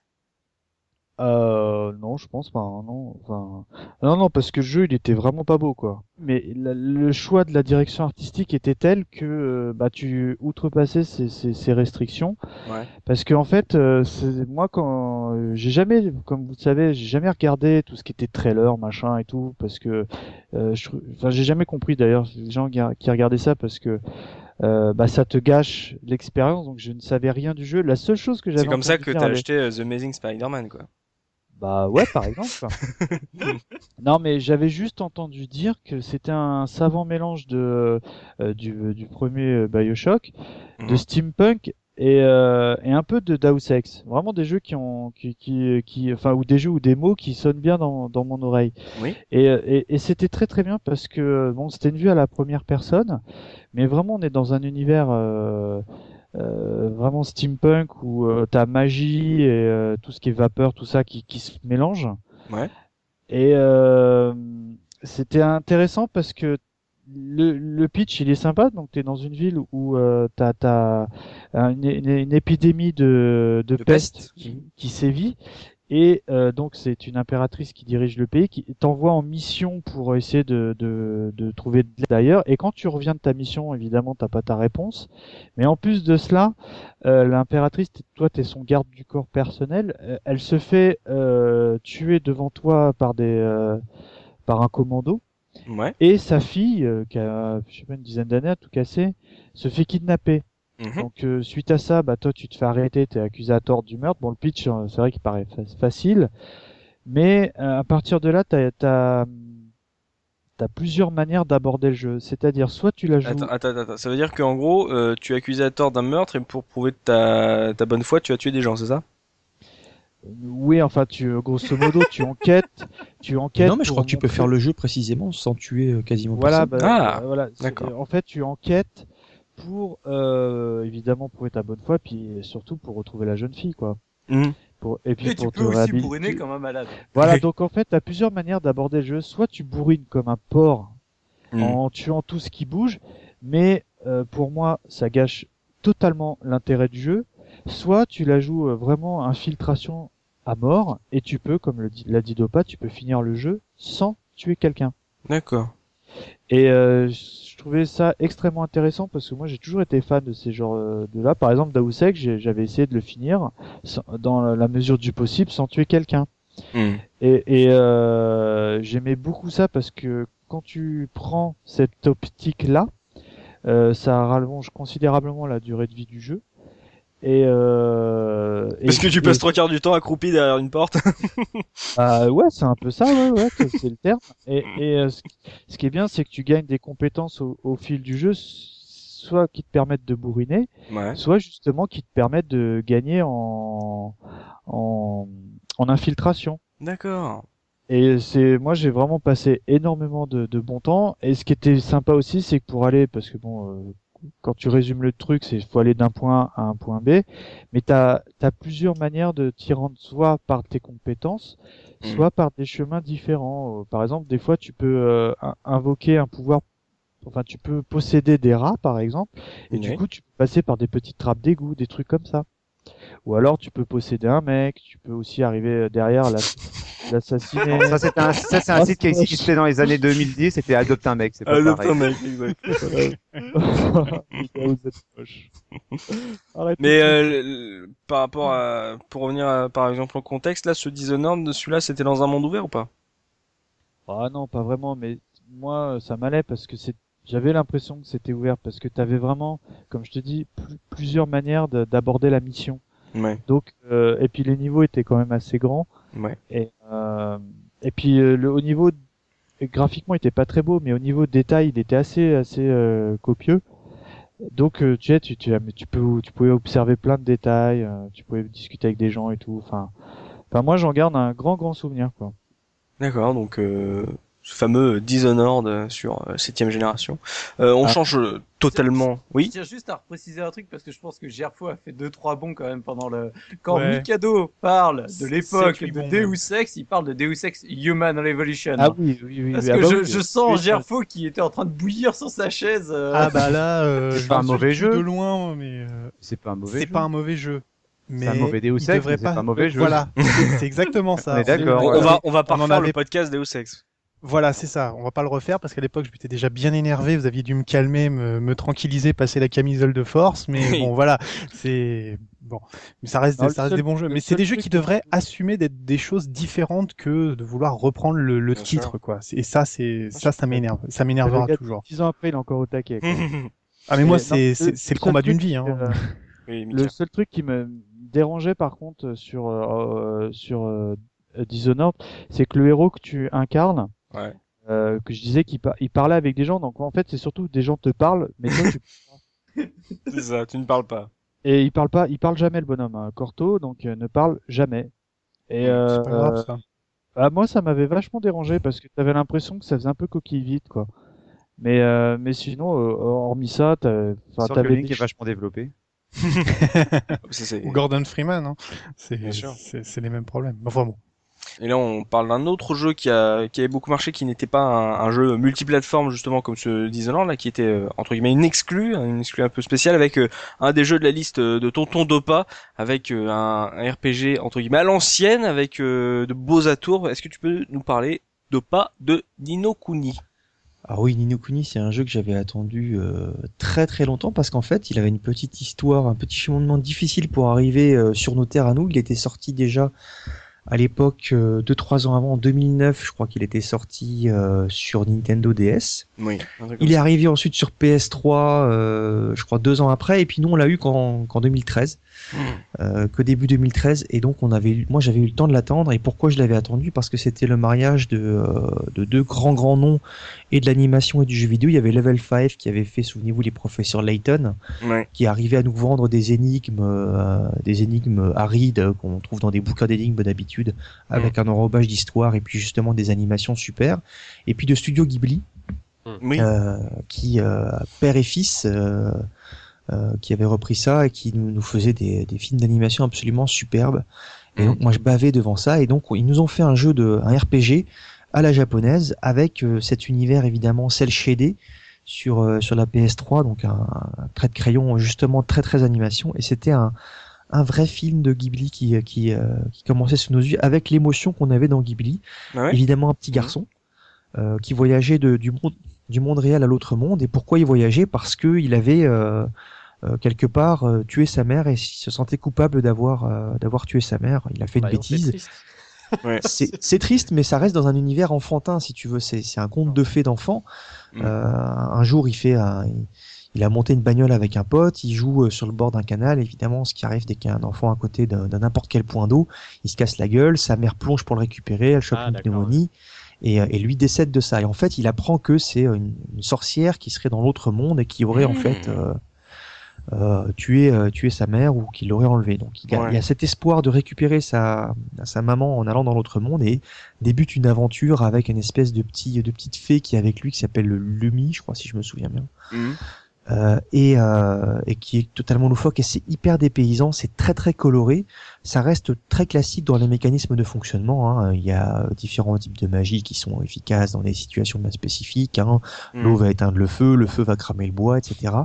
Mais c'est tellement tellement sympa au, au niveau de, euh, de, de son ambiance, de, de ses coloris pastels et puis de, de ce, ce, ce très c'est très extrêmement Ghibli que bah on, est transporté. Euh, j'y avais joué 20-25 euh, heures il me semble, et une fois que tu l'as terminé, tu peux encore continuer parce qu'il y a toujours des histoires. Alors c'est très, c'est un petit peu des mécanismes de base et des mécanismes un peu arides, mais euh, tu, tu peux encore enchaîner des monstres, améliorer tes personnages et refaire le combat final autant de fois que tu le veux pour euh, pour l'aborder de façon différente, mhm. pour essayer de le speedrunner, euh, enfin des choses comme ça. Puis c'était la fameuse map monde, c'était même pas entre guillemets, c'était entre le le monde ouvert qui est venu euh, beaucoup plus généralement sur la huitième génération et finalement ces RPG de septième génération qui nous ont privés comme la grande saga des Final Fantasy où finalement on nous privait de notre map monde qu'on avait tant chéri pendant d'années et là c'était un truc mais c'était une claque monstrueuse cette maman. Je, moi j'ai été baba devant ce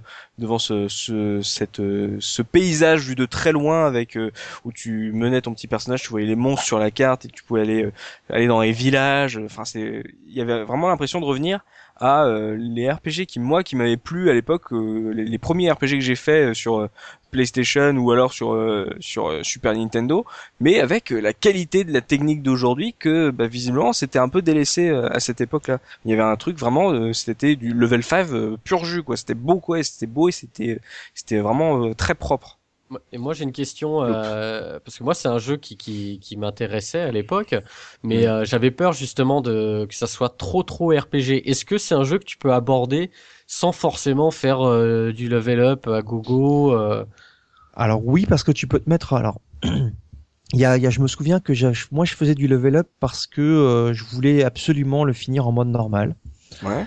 Et, euh, et que en, en, mode normal, effectivement, faut faut leveler un petit peu. Maintenant, il n'était pas extrêmement difficile et ça dépendait du nombre de missions annexes que tu faisais. Si tu voulais le rusher, effectivement, euh, ça pouvait être un petit peu compliqué, surtout sur les combats de, de, de, la dernière ligne droite, qui était vraiment pour le coup un petit peu plus compliqué. Par donc, contre, donc, ouais.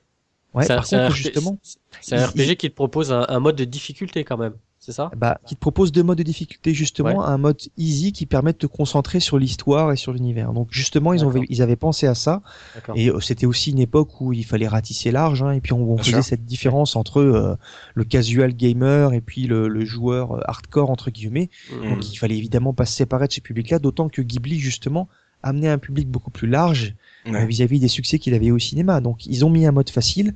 Et puis il y avait une petite astuce, c'est qu'il y avait une petite île où il y avait un, un, monstre où tu faisais du leveling pendant une petite demi-heure et tu gagnais pour tes personnages beaucoup beaucoup de niveaux. Il faut savoir que tu avais aussi ce système d'apprivoise apprivoisement, ça se dit, non Non, ça se dit pas. Il fallait apprivoiser tes monstres, en fait.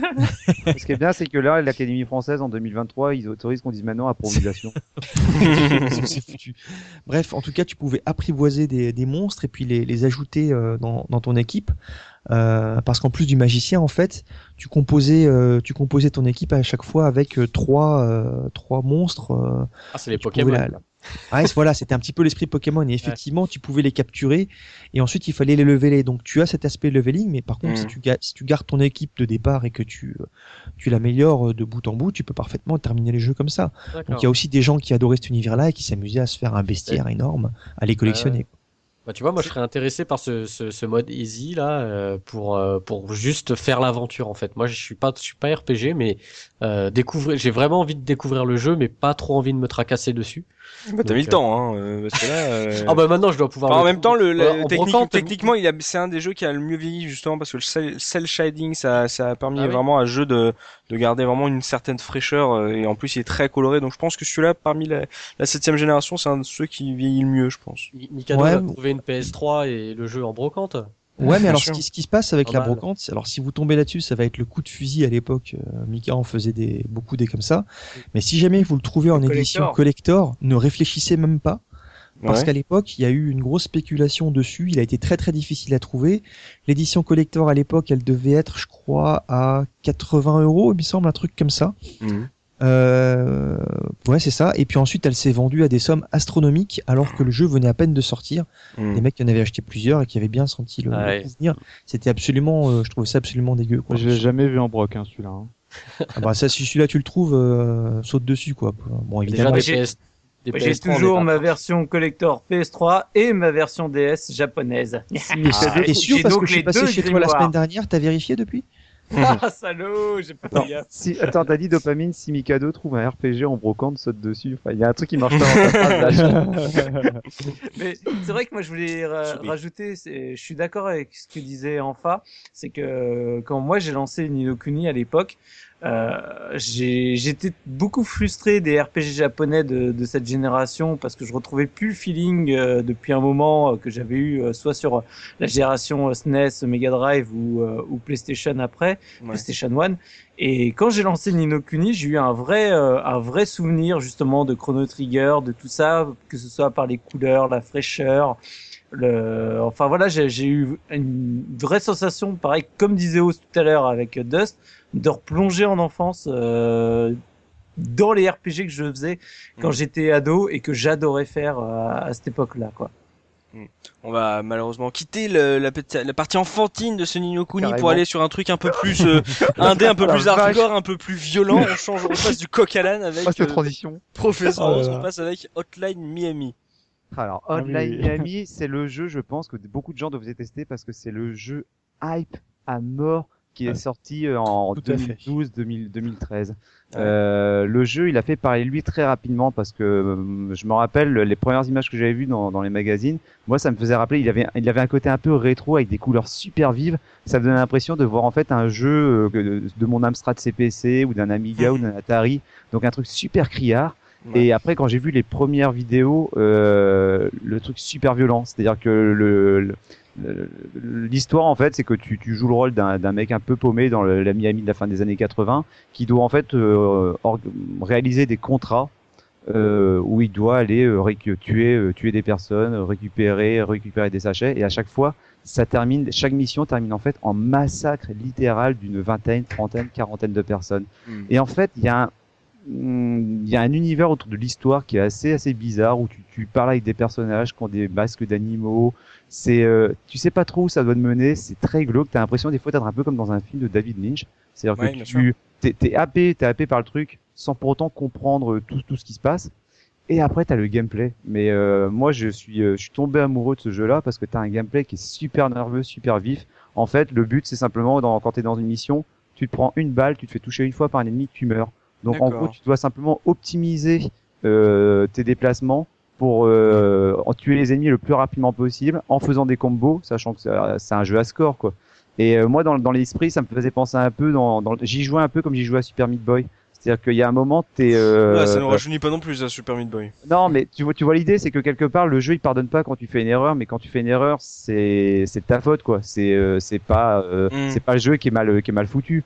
Et par contre, quand tu réussis à enchaîner plusieurs plusieurs ennemis et que ça se passe bien et que tu réussis à faire un niveau en deux minutes alors que tu l'as as galéré la première fois en 20 minutes, euh, mais t'as une t'as une impression, t'as une fierté qui est euh, qui est immense. Moi, j'ai ce jeu, je l'ai kiffé. Alors, ouais, il est super hype. Je sais qu'il y a des gens qui l'ont pas euh, qui l'ont pas aimé parce qu'il y a, y a eu un gros buzz autour de ce jeu et en particulier autour de sa bande originale. C'est vrai que la bande originale du jeu, elle est énorme, même si je pense que voilà, on, on, a beaucoup vendu le jeu sur sa musique, sur ses musiques, mais l'intérêt il est aussi dans le gameplay. Quoi. après pour euh, la recherche sur les moteurs de recherche, tu tapes Hotline, hein, euh, voilà c'est c'est plutôt facile de faire de les vues avec Hotline.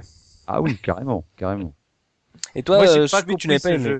Ah ouais, je n'ai pas compris le jeu. Franchement, je le... déjà bon, euh, je, je rentre, je mets les pieds tout de suite dedans. La la bande son, la deuxième partie, ça va, mais la première, j'ai, j'ai pas du tout aimé. C'était, c'était trop hard, je pense, pour mes oreilles euh, hyper sensibles.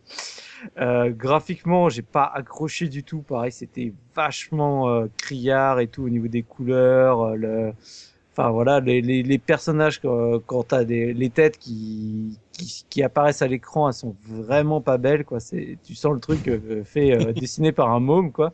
Mhm. Et au niveau du gameplay, certes, euh, t'avais le, le, délire de, de, tout exploser, mais je trouvais qu'il y avait des choses pareilles, c'était incompréhensible.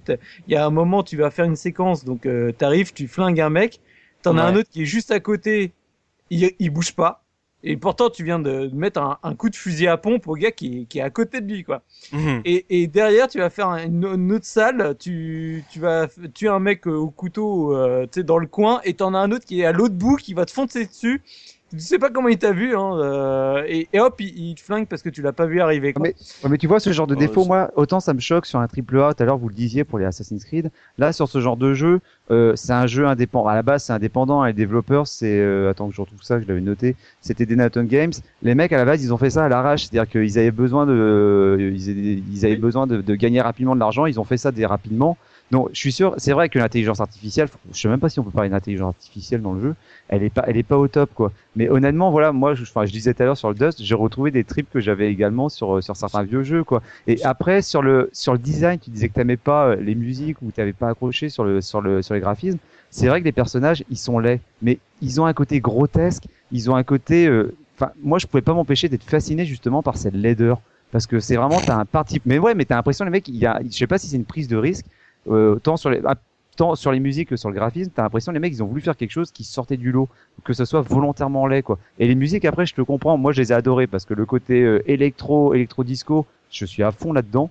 Mais euh, c'est vrai que quand tu les écoutes bien, elles sont oversaturées et euh, si tu les as en écouteur, ça peut ça peut agresser les tympans. C'est tellement de la merde que c'est bien. Non, c'est pas de la merde. C'est pas de la merde. Mais tu sens que les mecs, en fait, ils ont des mélodies qui sont super accrocheuses euh, en, en, en electro dance. Sauf que du coup, tu sais, ils poussent un petit peu le, ils mettent la, ils mettent la, rythmique un peu à fond. Ils poussent bien la base de manière à ce que ça sature un peu dans tes écouteurs. Ce qui fait que du coup, le son, il est un peu cracra. Et le graphisme, bah, il est pareil. Le graphisme, il est pas, euh, il caresse pas l'œil, quoi. Donc euh, moi été charmé par ça parce que d'un côté je me dis hein, les mecs ils ont voulu ils ont voulu aller un peu à rebrousse poil de ce qui se fait d'habitude ils ont pas forcément voulu faire un jeu qui était très beau et puis à côté de ça du coup ils ont fait un truc qui est totalement hypé quoi. Pour et tu comprends rien au scénar. Hein. ouais. Non mais pour synthétiser, en fait ce jeu c'est exactement le tout ce qu'on a dit tout à l'heure sur le crowdfunding sur le truc c'est c'est un jeu qui plaît pas à tout le monde, qui prend des gros risques. C'est-à-dire, euh, c'est une part, une, une patte graphique. Voilà, on est entre nous. Il y a des gens qui sont d'accord, qui sont pas d'accord, et c'est très tranché. Une musique tranchée, pareil. Et le problème, c'est que c'était dans une génération où il suffit que 15, 20 personnes relaient une information, ça devient le jeu de l'année, etc. Et du coup, bah forcément, il y a des gens qui sont déçus.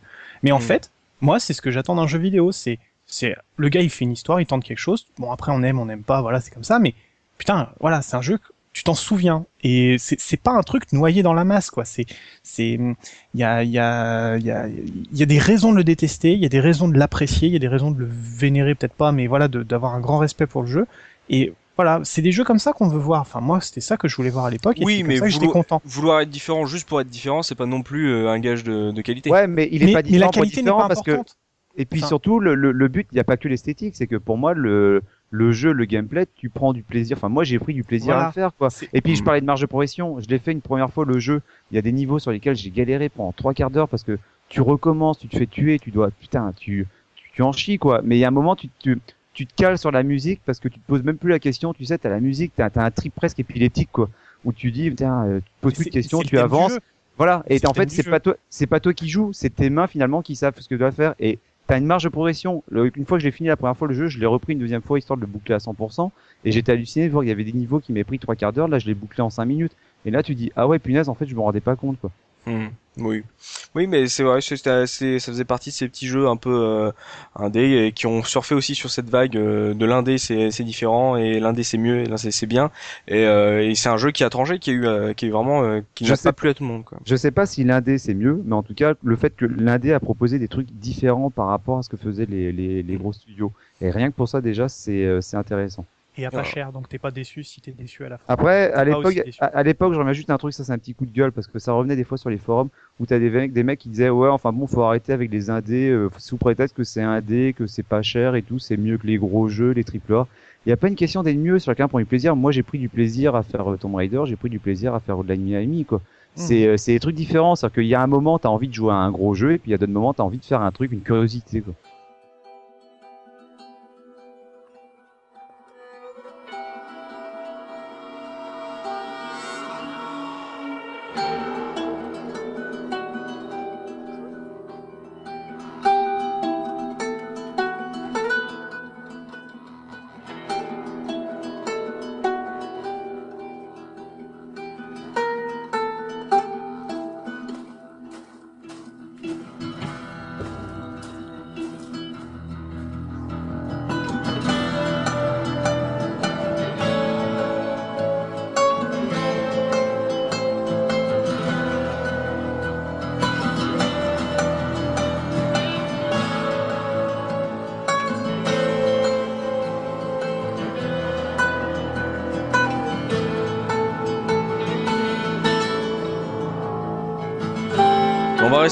Dans la joie et l'allégresse avec un des jeux les plus dépressifs euh, de l'ère euh, PlayStation puisque c'est un des derniers jeux qui est sorti euh, sur la PlayStation 3.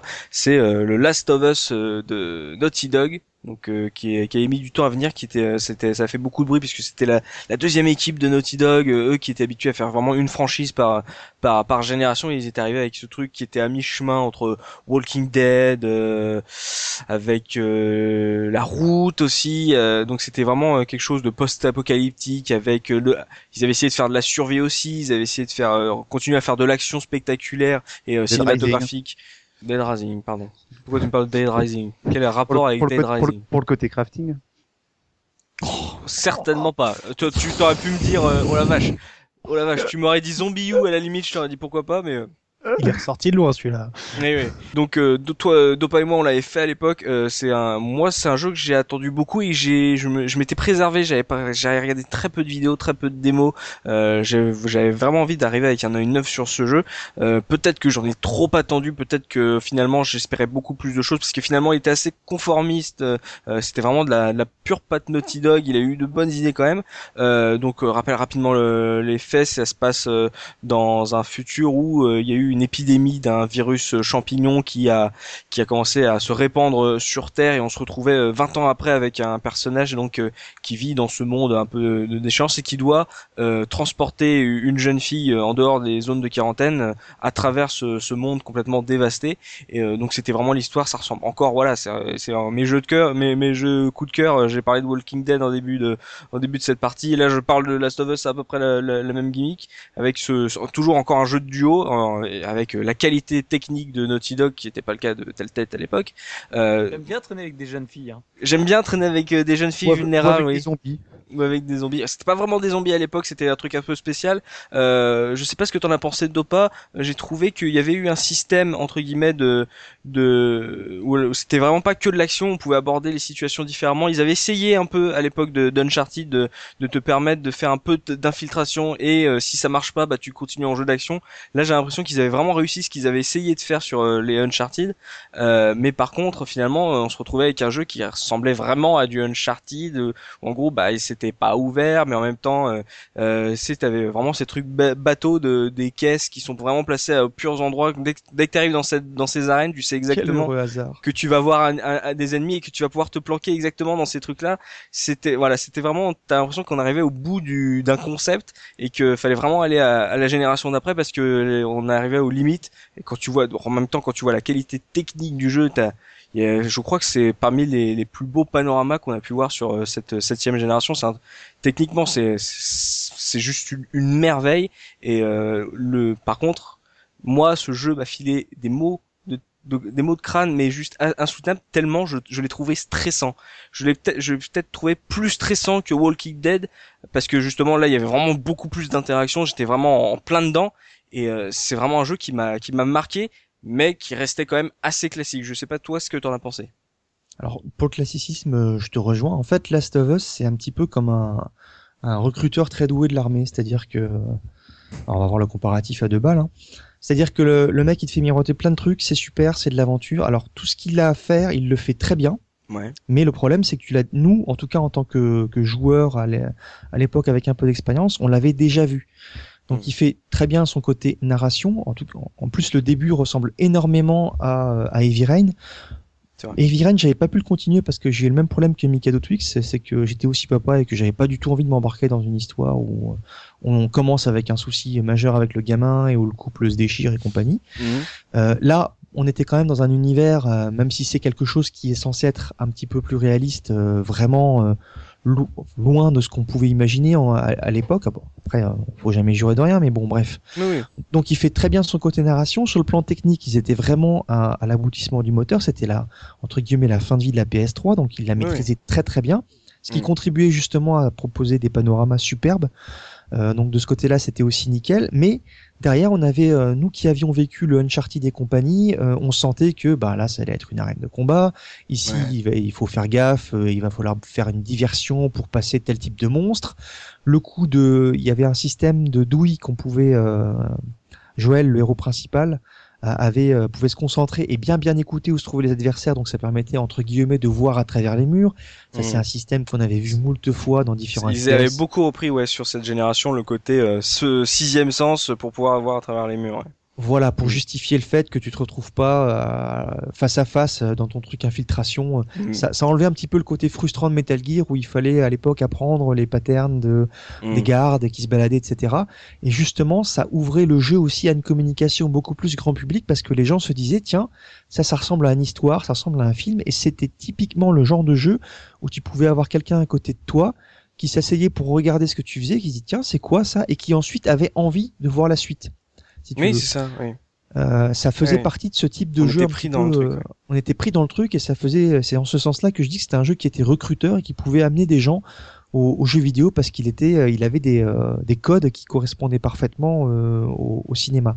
Après, effectivement, sur le fond, euh, comme c'est des choses qu'on connaissait déjà, euh, bah, c'était pas c'était pas euh, très rafraîchissant, mais en même temps, mm. euh, alors la comparaison gastronomique n'est pas bonne hein, parce que je dirais plutôt que, que, que c'est quand tu vas dans un bon restaurant que tu te rappelles ça, mais quand tu vas dans un McDo, tu sais ce que tu manges, que tu sois à Paris, à Rennes ou, euh, à Marseille, tu vois. Donc tu sais ce que tu vas trouver là-dedans et, tu sais exactement à quoi t'attendre. Mais au moins, t'as ce que tu cherchais. Mm. Et, euh, et j'avais pas non plus regardé beaucoup de trailers avant. Euh, J'en avais traduit un, il me semble, en français sur le fonctionnement, parce que tu as différents types de monstres. Tu as des monstres qui sont attirés plutôt par la lumière, donc il faut évidemment pas mettre en route ta lampe de poche, sinon tu te fais. C'est ça qui est bien, ça c'est que en gros c'est ils avaient vraiment tenté le truc sur Uncharted 3 à l'époque avec euh, déjà il y avait eu les araignées avec euh, pour montrer qu'on pouvait faire plein de particules trop bien sur PlayStation, c'était trop cool. Et ils avaient aussi introduit leur euh, moteur leur moteur de lumière où en gros ça, ça servait presque à rien dans Uncharted 3 sauf que là c'était vraiment inclus dans le gameplay où justement t'avais euh, des des ennemis, des, des monstres, des mutants, peu importe, qui qui étaient qui étaient réceptifs à cette lumière et donc euh, il fallait vraiment éteindre à ce moment-là. D'autres qui se référaient au son, donc là tu pouvais avoir ta lumière en même temps, mais en même temps tu devais switcher entre ces entre les différentes euh, races d'ennemis qui t'attaquaient et qui qui rôdaient dans dans ces environnements de ouf. Et c'est ça qui moi qui m'a vraiment plu, c'est que là justement je pouvais appréhender la situation un peu comme on, on en a parlé avec Dishonored à une, voilà, une proportion gardée bien sûr, c'est que vraiment je, pouvais aborder euh, différemment et tu pouvais traverser des zones sans euh, tuer quelqu'un, sans, tuer un ennemi. Tu pouvais vraiment la jouer au froussard. C'était pas non plus très développé, mais en même temps, tu avais vraiment l'impression de, de vivre un truc. Et c'est ça que j'avais aussi aimé dans Walking Dead, c'est le, le sentiment de me dire, euh, est-ce que je est-ce que je recommence euh, ce chapitre pour voir euh, si je peux le faire différemment? Non, je, je continuais le truc et je me suis jamais senti frustré en me disant je peux faire un meilleur score. C'est ça qui était énorme, c'était que ça restait un jeu vidéo, un shooter, un TPS vraiment très classique et même euh, c'est ça qui était, il était tellement ambitieux qu'en gros les, le classicisme ça ressortait encore plus. Tu disais ah c'est dommage que vous ayez pas essayé de faire un truc autre chose parce que il y avait vraiment moyen de le faire. Et c'est, euh, je pense que, je pense l'avoir trop attendu à l'époque. Je pense qu'on l'a tous trop attendu à l'époque et que finalement, bah, les, consoles, là, la, PS3 devait être à bout tellement, euh, tellement il était riche et tellement il était dense. Et euh, je, me, je pense que c'est vraiment un pari de narration celui-là. Ouais, mais c'est ça. Mais alors c'est marrant que tu parles de TPS parce que moi je l'ai pas du tout perçu comme ça. Euh, je l'ai plus perçu comme un survival et, et j'avais presque trop de munitions parce que oui, j'essayais vraiment de le, de le passer sans tirer une mm. seule une seule balle ou alors faut que tu les tires aussi. Évidemment les tirs sont localisés quoi. Oui, oui, mais, euh, mais généralement quand tu tires une balle c'est un, c'est un aveu d'échec. T'as paniqué, il s'est passé mm. quelque chose euh, parce que euh, même pour les adversaires humains dont il faut que tu te débarrasses d'une façon générale, il fallait, euh, il fallait plutôt essayer de passer par derrière, euh, soit de pas les tuer, soit de les, les prendre par surprise. Et c'était euh, vraiment le genre de jeu où, comme dans un Walking Dead ou dans cette espèce de mouvance qu'il y avait en survival, zombie et compagnie, qui a commencé à. Il y avait Daisy aussi, je me souviens d'un jeu. était incroyable. Ça, hein. ça, oui. voilà, bah, ça faisait un petit peu cette, cette, cette, ce truc-là où la moindre balle est importante et où il faut vraiment vraiment faire gaffe à tout quoi. Euh, rappelle-toi comme euh, le jeu euh, de, sur la Wii U, la Zombie U, le fait de, de pouvoir regarder dans son inventaire pour faire de faire des combinaisons d'éléments et en gros le jeu ne s'arrêtait pas à ce moment-là et donc tu devais continuer à faire tes, tes mixages et recharger les trucs pendant que le jeu continuait donc t'étais tu te sentais jamais à l'abri et une tension folle mais moi je me suis tapé des mots de tête mais un truc de fou tellement j'étais à fondant tellement j'étais stressé. Je pense que c'est un des c'est peut-être la dernière grosse euh, baffe qu'on a eu sur la septième génération avant de passer euh, sur la, la X1 et la et la PS4 mais euh, c'était vraiment un truc marquant mais qui allait aux limites du concept et de ce qu'on pouvait faire à l'époque en termes de jeux vidéo. C'était tu sentais qu'on arrivait au bout de quelque chose et avant d'arriver à, tout ce qui s'est passé après par la suite sur la huitième génération. Mais c'était, je pense que si on se retrouve, si vous retrouvez une une PlayStation 3 aujourd'hui, ou alors si vous si vous avez encore, si vous cherchez dans le service en ligne de, de PlayStation, celui-là, je pense qu'il est encore très beau à faire parce que faut savoir que Naughty Dog à l'époque faisait euh, toutes ces textures à la main, donc c'est vraiment quelque chose qui est encore euh, vivant, c'est chaleureux, c'est enfin t'as as vraiment une belle impression de matière et c'est je pense qu'il est encore jouable aujourd'hui, mais on, vous retrouvez rapidement des limites à ça. Ouais, puis t'as une grande cohérence dans cet univers justement du, du fait de l'aboutissement technique qu'ils avaient quoi. T'avais pas mm. l'impression que les les, euh, les éléments de maison, de voiture, qu'elles étaient posées là, euh, que c'était un truc qui était fait, fait par une équipe et l'autre par une autre équipe pour les décors. Il y mm. avait vraiment une, une, une, bonne cohérence entre, entre tous ces éléments-là. Exactement. Bah la mission on a fait un tour mais énorme sur cette saison 2012-2013. on a parlé de beaucoup de jeux, des jeux qui nous ont marqué. on aurait pu en citer encore plein. Je suis sûr qu'on en a tous une dizaine dans notre sac pour pour parler des, des jeux qui nous ont marqué. C'était vraiment ça foisonnait de bons jeux à l'époque et, et en plus c'était voilà c'était cette transition entre la septième et la huitième génération donc c'était vraiment une avalanche de jeux euh, et euh, toute cette, euh, ce changement de, de philosophie ce, ce changement de la, de la consommation du jeu vidéo qui nous a beaucoup coûté à l'époque Dieu sait qu'on en a parlé à l'époque on voulait vraiment pas que ça arrive et malheureusement bon bah c'est pas nous pauvres petits rétro gamers dans notre coin qui a, qui a changer les choses Donc euh, malheureusement voilà cette, cette, émission va toucher à sa fin. On remercie encore toute les, la nouvelle équipe de la case rétro de nous avoir permis de faire ce cet énorme podcast euh, commémoratif. Voilà merci à vous messieurs d'être revenus dix ans après. Hein, ça y est. Hein. Ah ouais, alors on est, on est ah, des vieux. Hein. là, j'ai plus, j'ai plus l'habitude, les gars. Hein. Une petite verveine et, on, et au lit. me coucher, hein. On vient pas souvent, mais quand on vient, ça, ça dure longtemps, quoi. Faut plus de temps que les autres. Elle est où la poire là ouais, Merci à vous messieurs d'être revenus pour parler euh, de, de, nos souvenirs de, de, de, cette saison vidéoludique d'il y a dix ans. Euh, on a vu que on a, les souvenirs sont encore vifs, c'est ça qui fait plaisir. Euh, la passion est toujours présente. Merci à vous de l'autre côté de votre écran de nous avoir voilà suivi entendre parler ces vieux joueurs retrouver un peu voilà l'équipe de la case rétro qui vous a tant plu il y a maintenant dix ans on, est revenu histoire ou pas mais bien sûr que si bien sûr que si que, que dis-tu? Voilà, on se. Sinon, ils nous écouteraient pas. Exactement. Sinon, ils nous écouteraient pas dix ans après, professeur Oz. On remercie encore une fois les équipes de la Case Retro de nous avoir permis de, de faire ce podcast. Et n'oubliez pas, le jeu vidéo, c'était hier. Salut, salut Salut, salut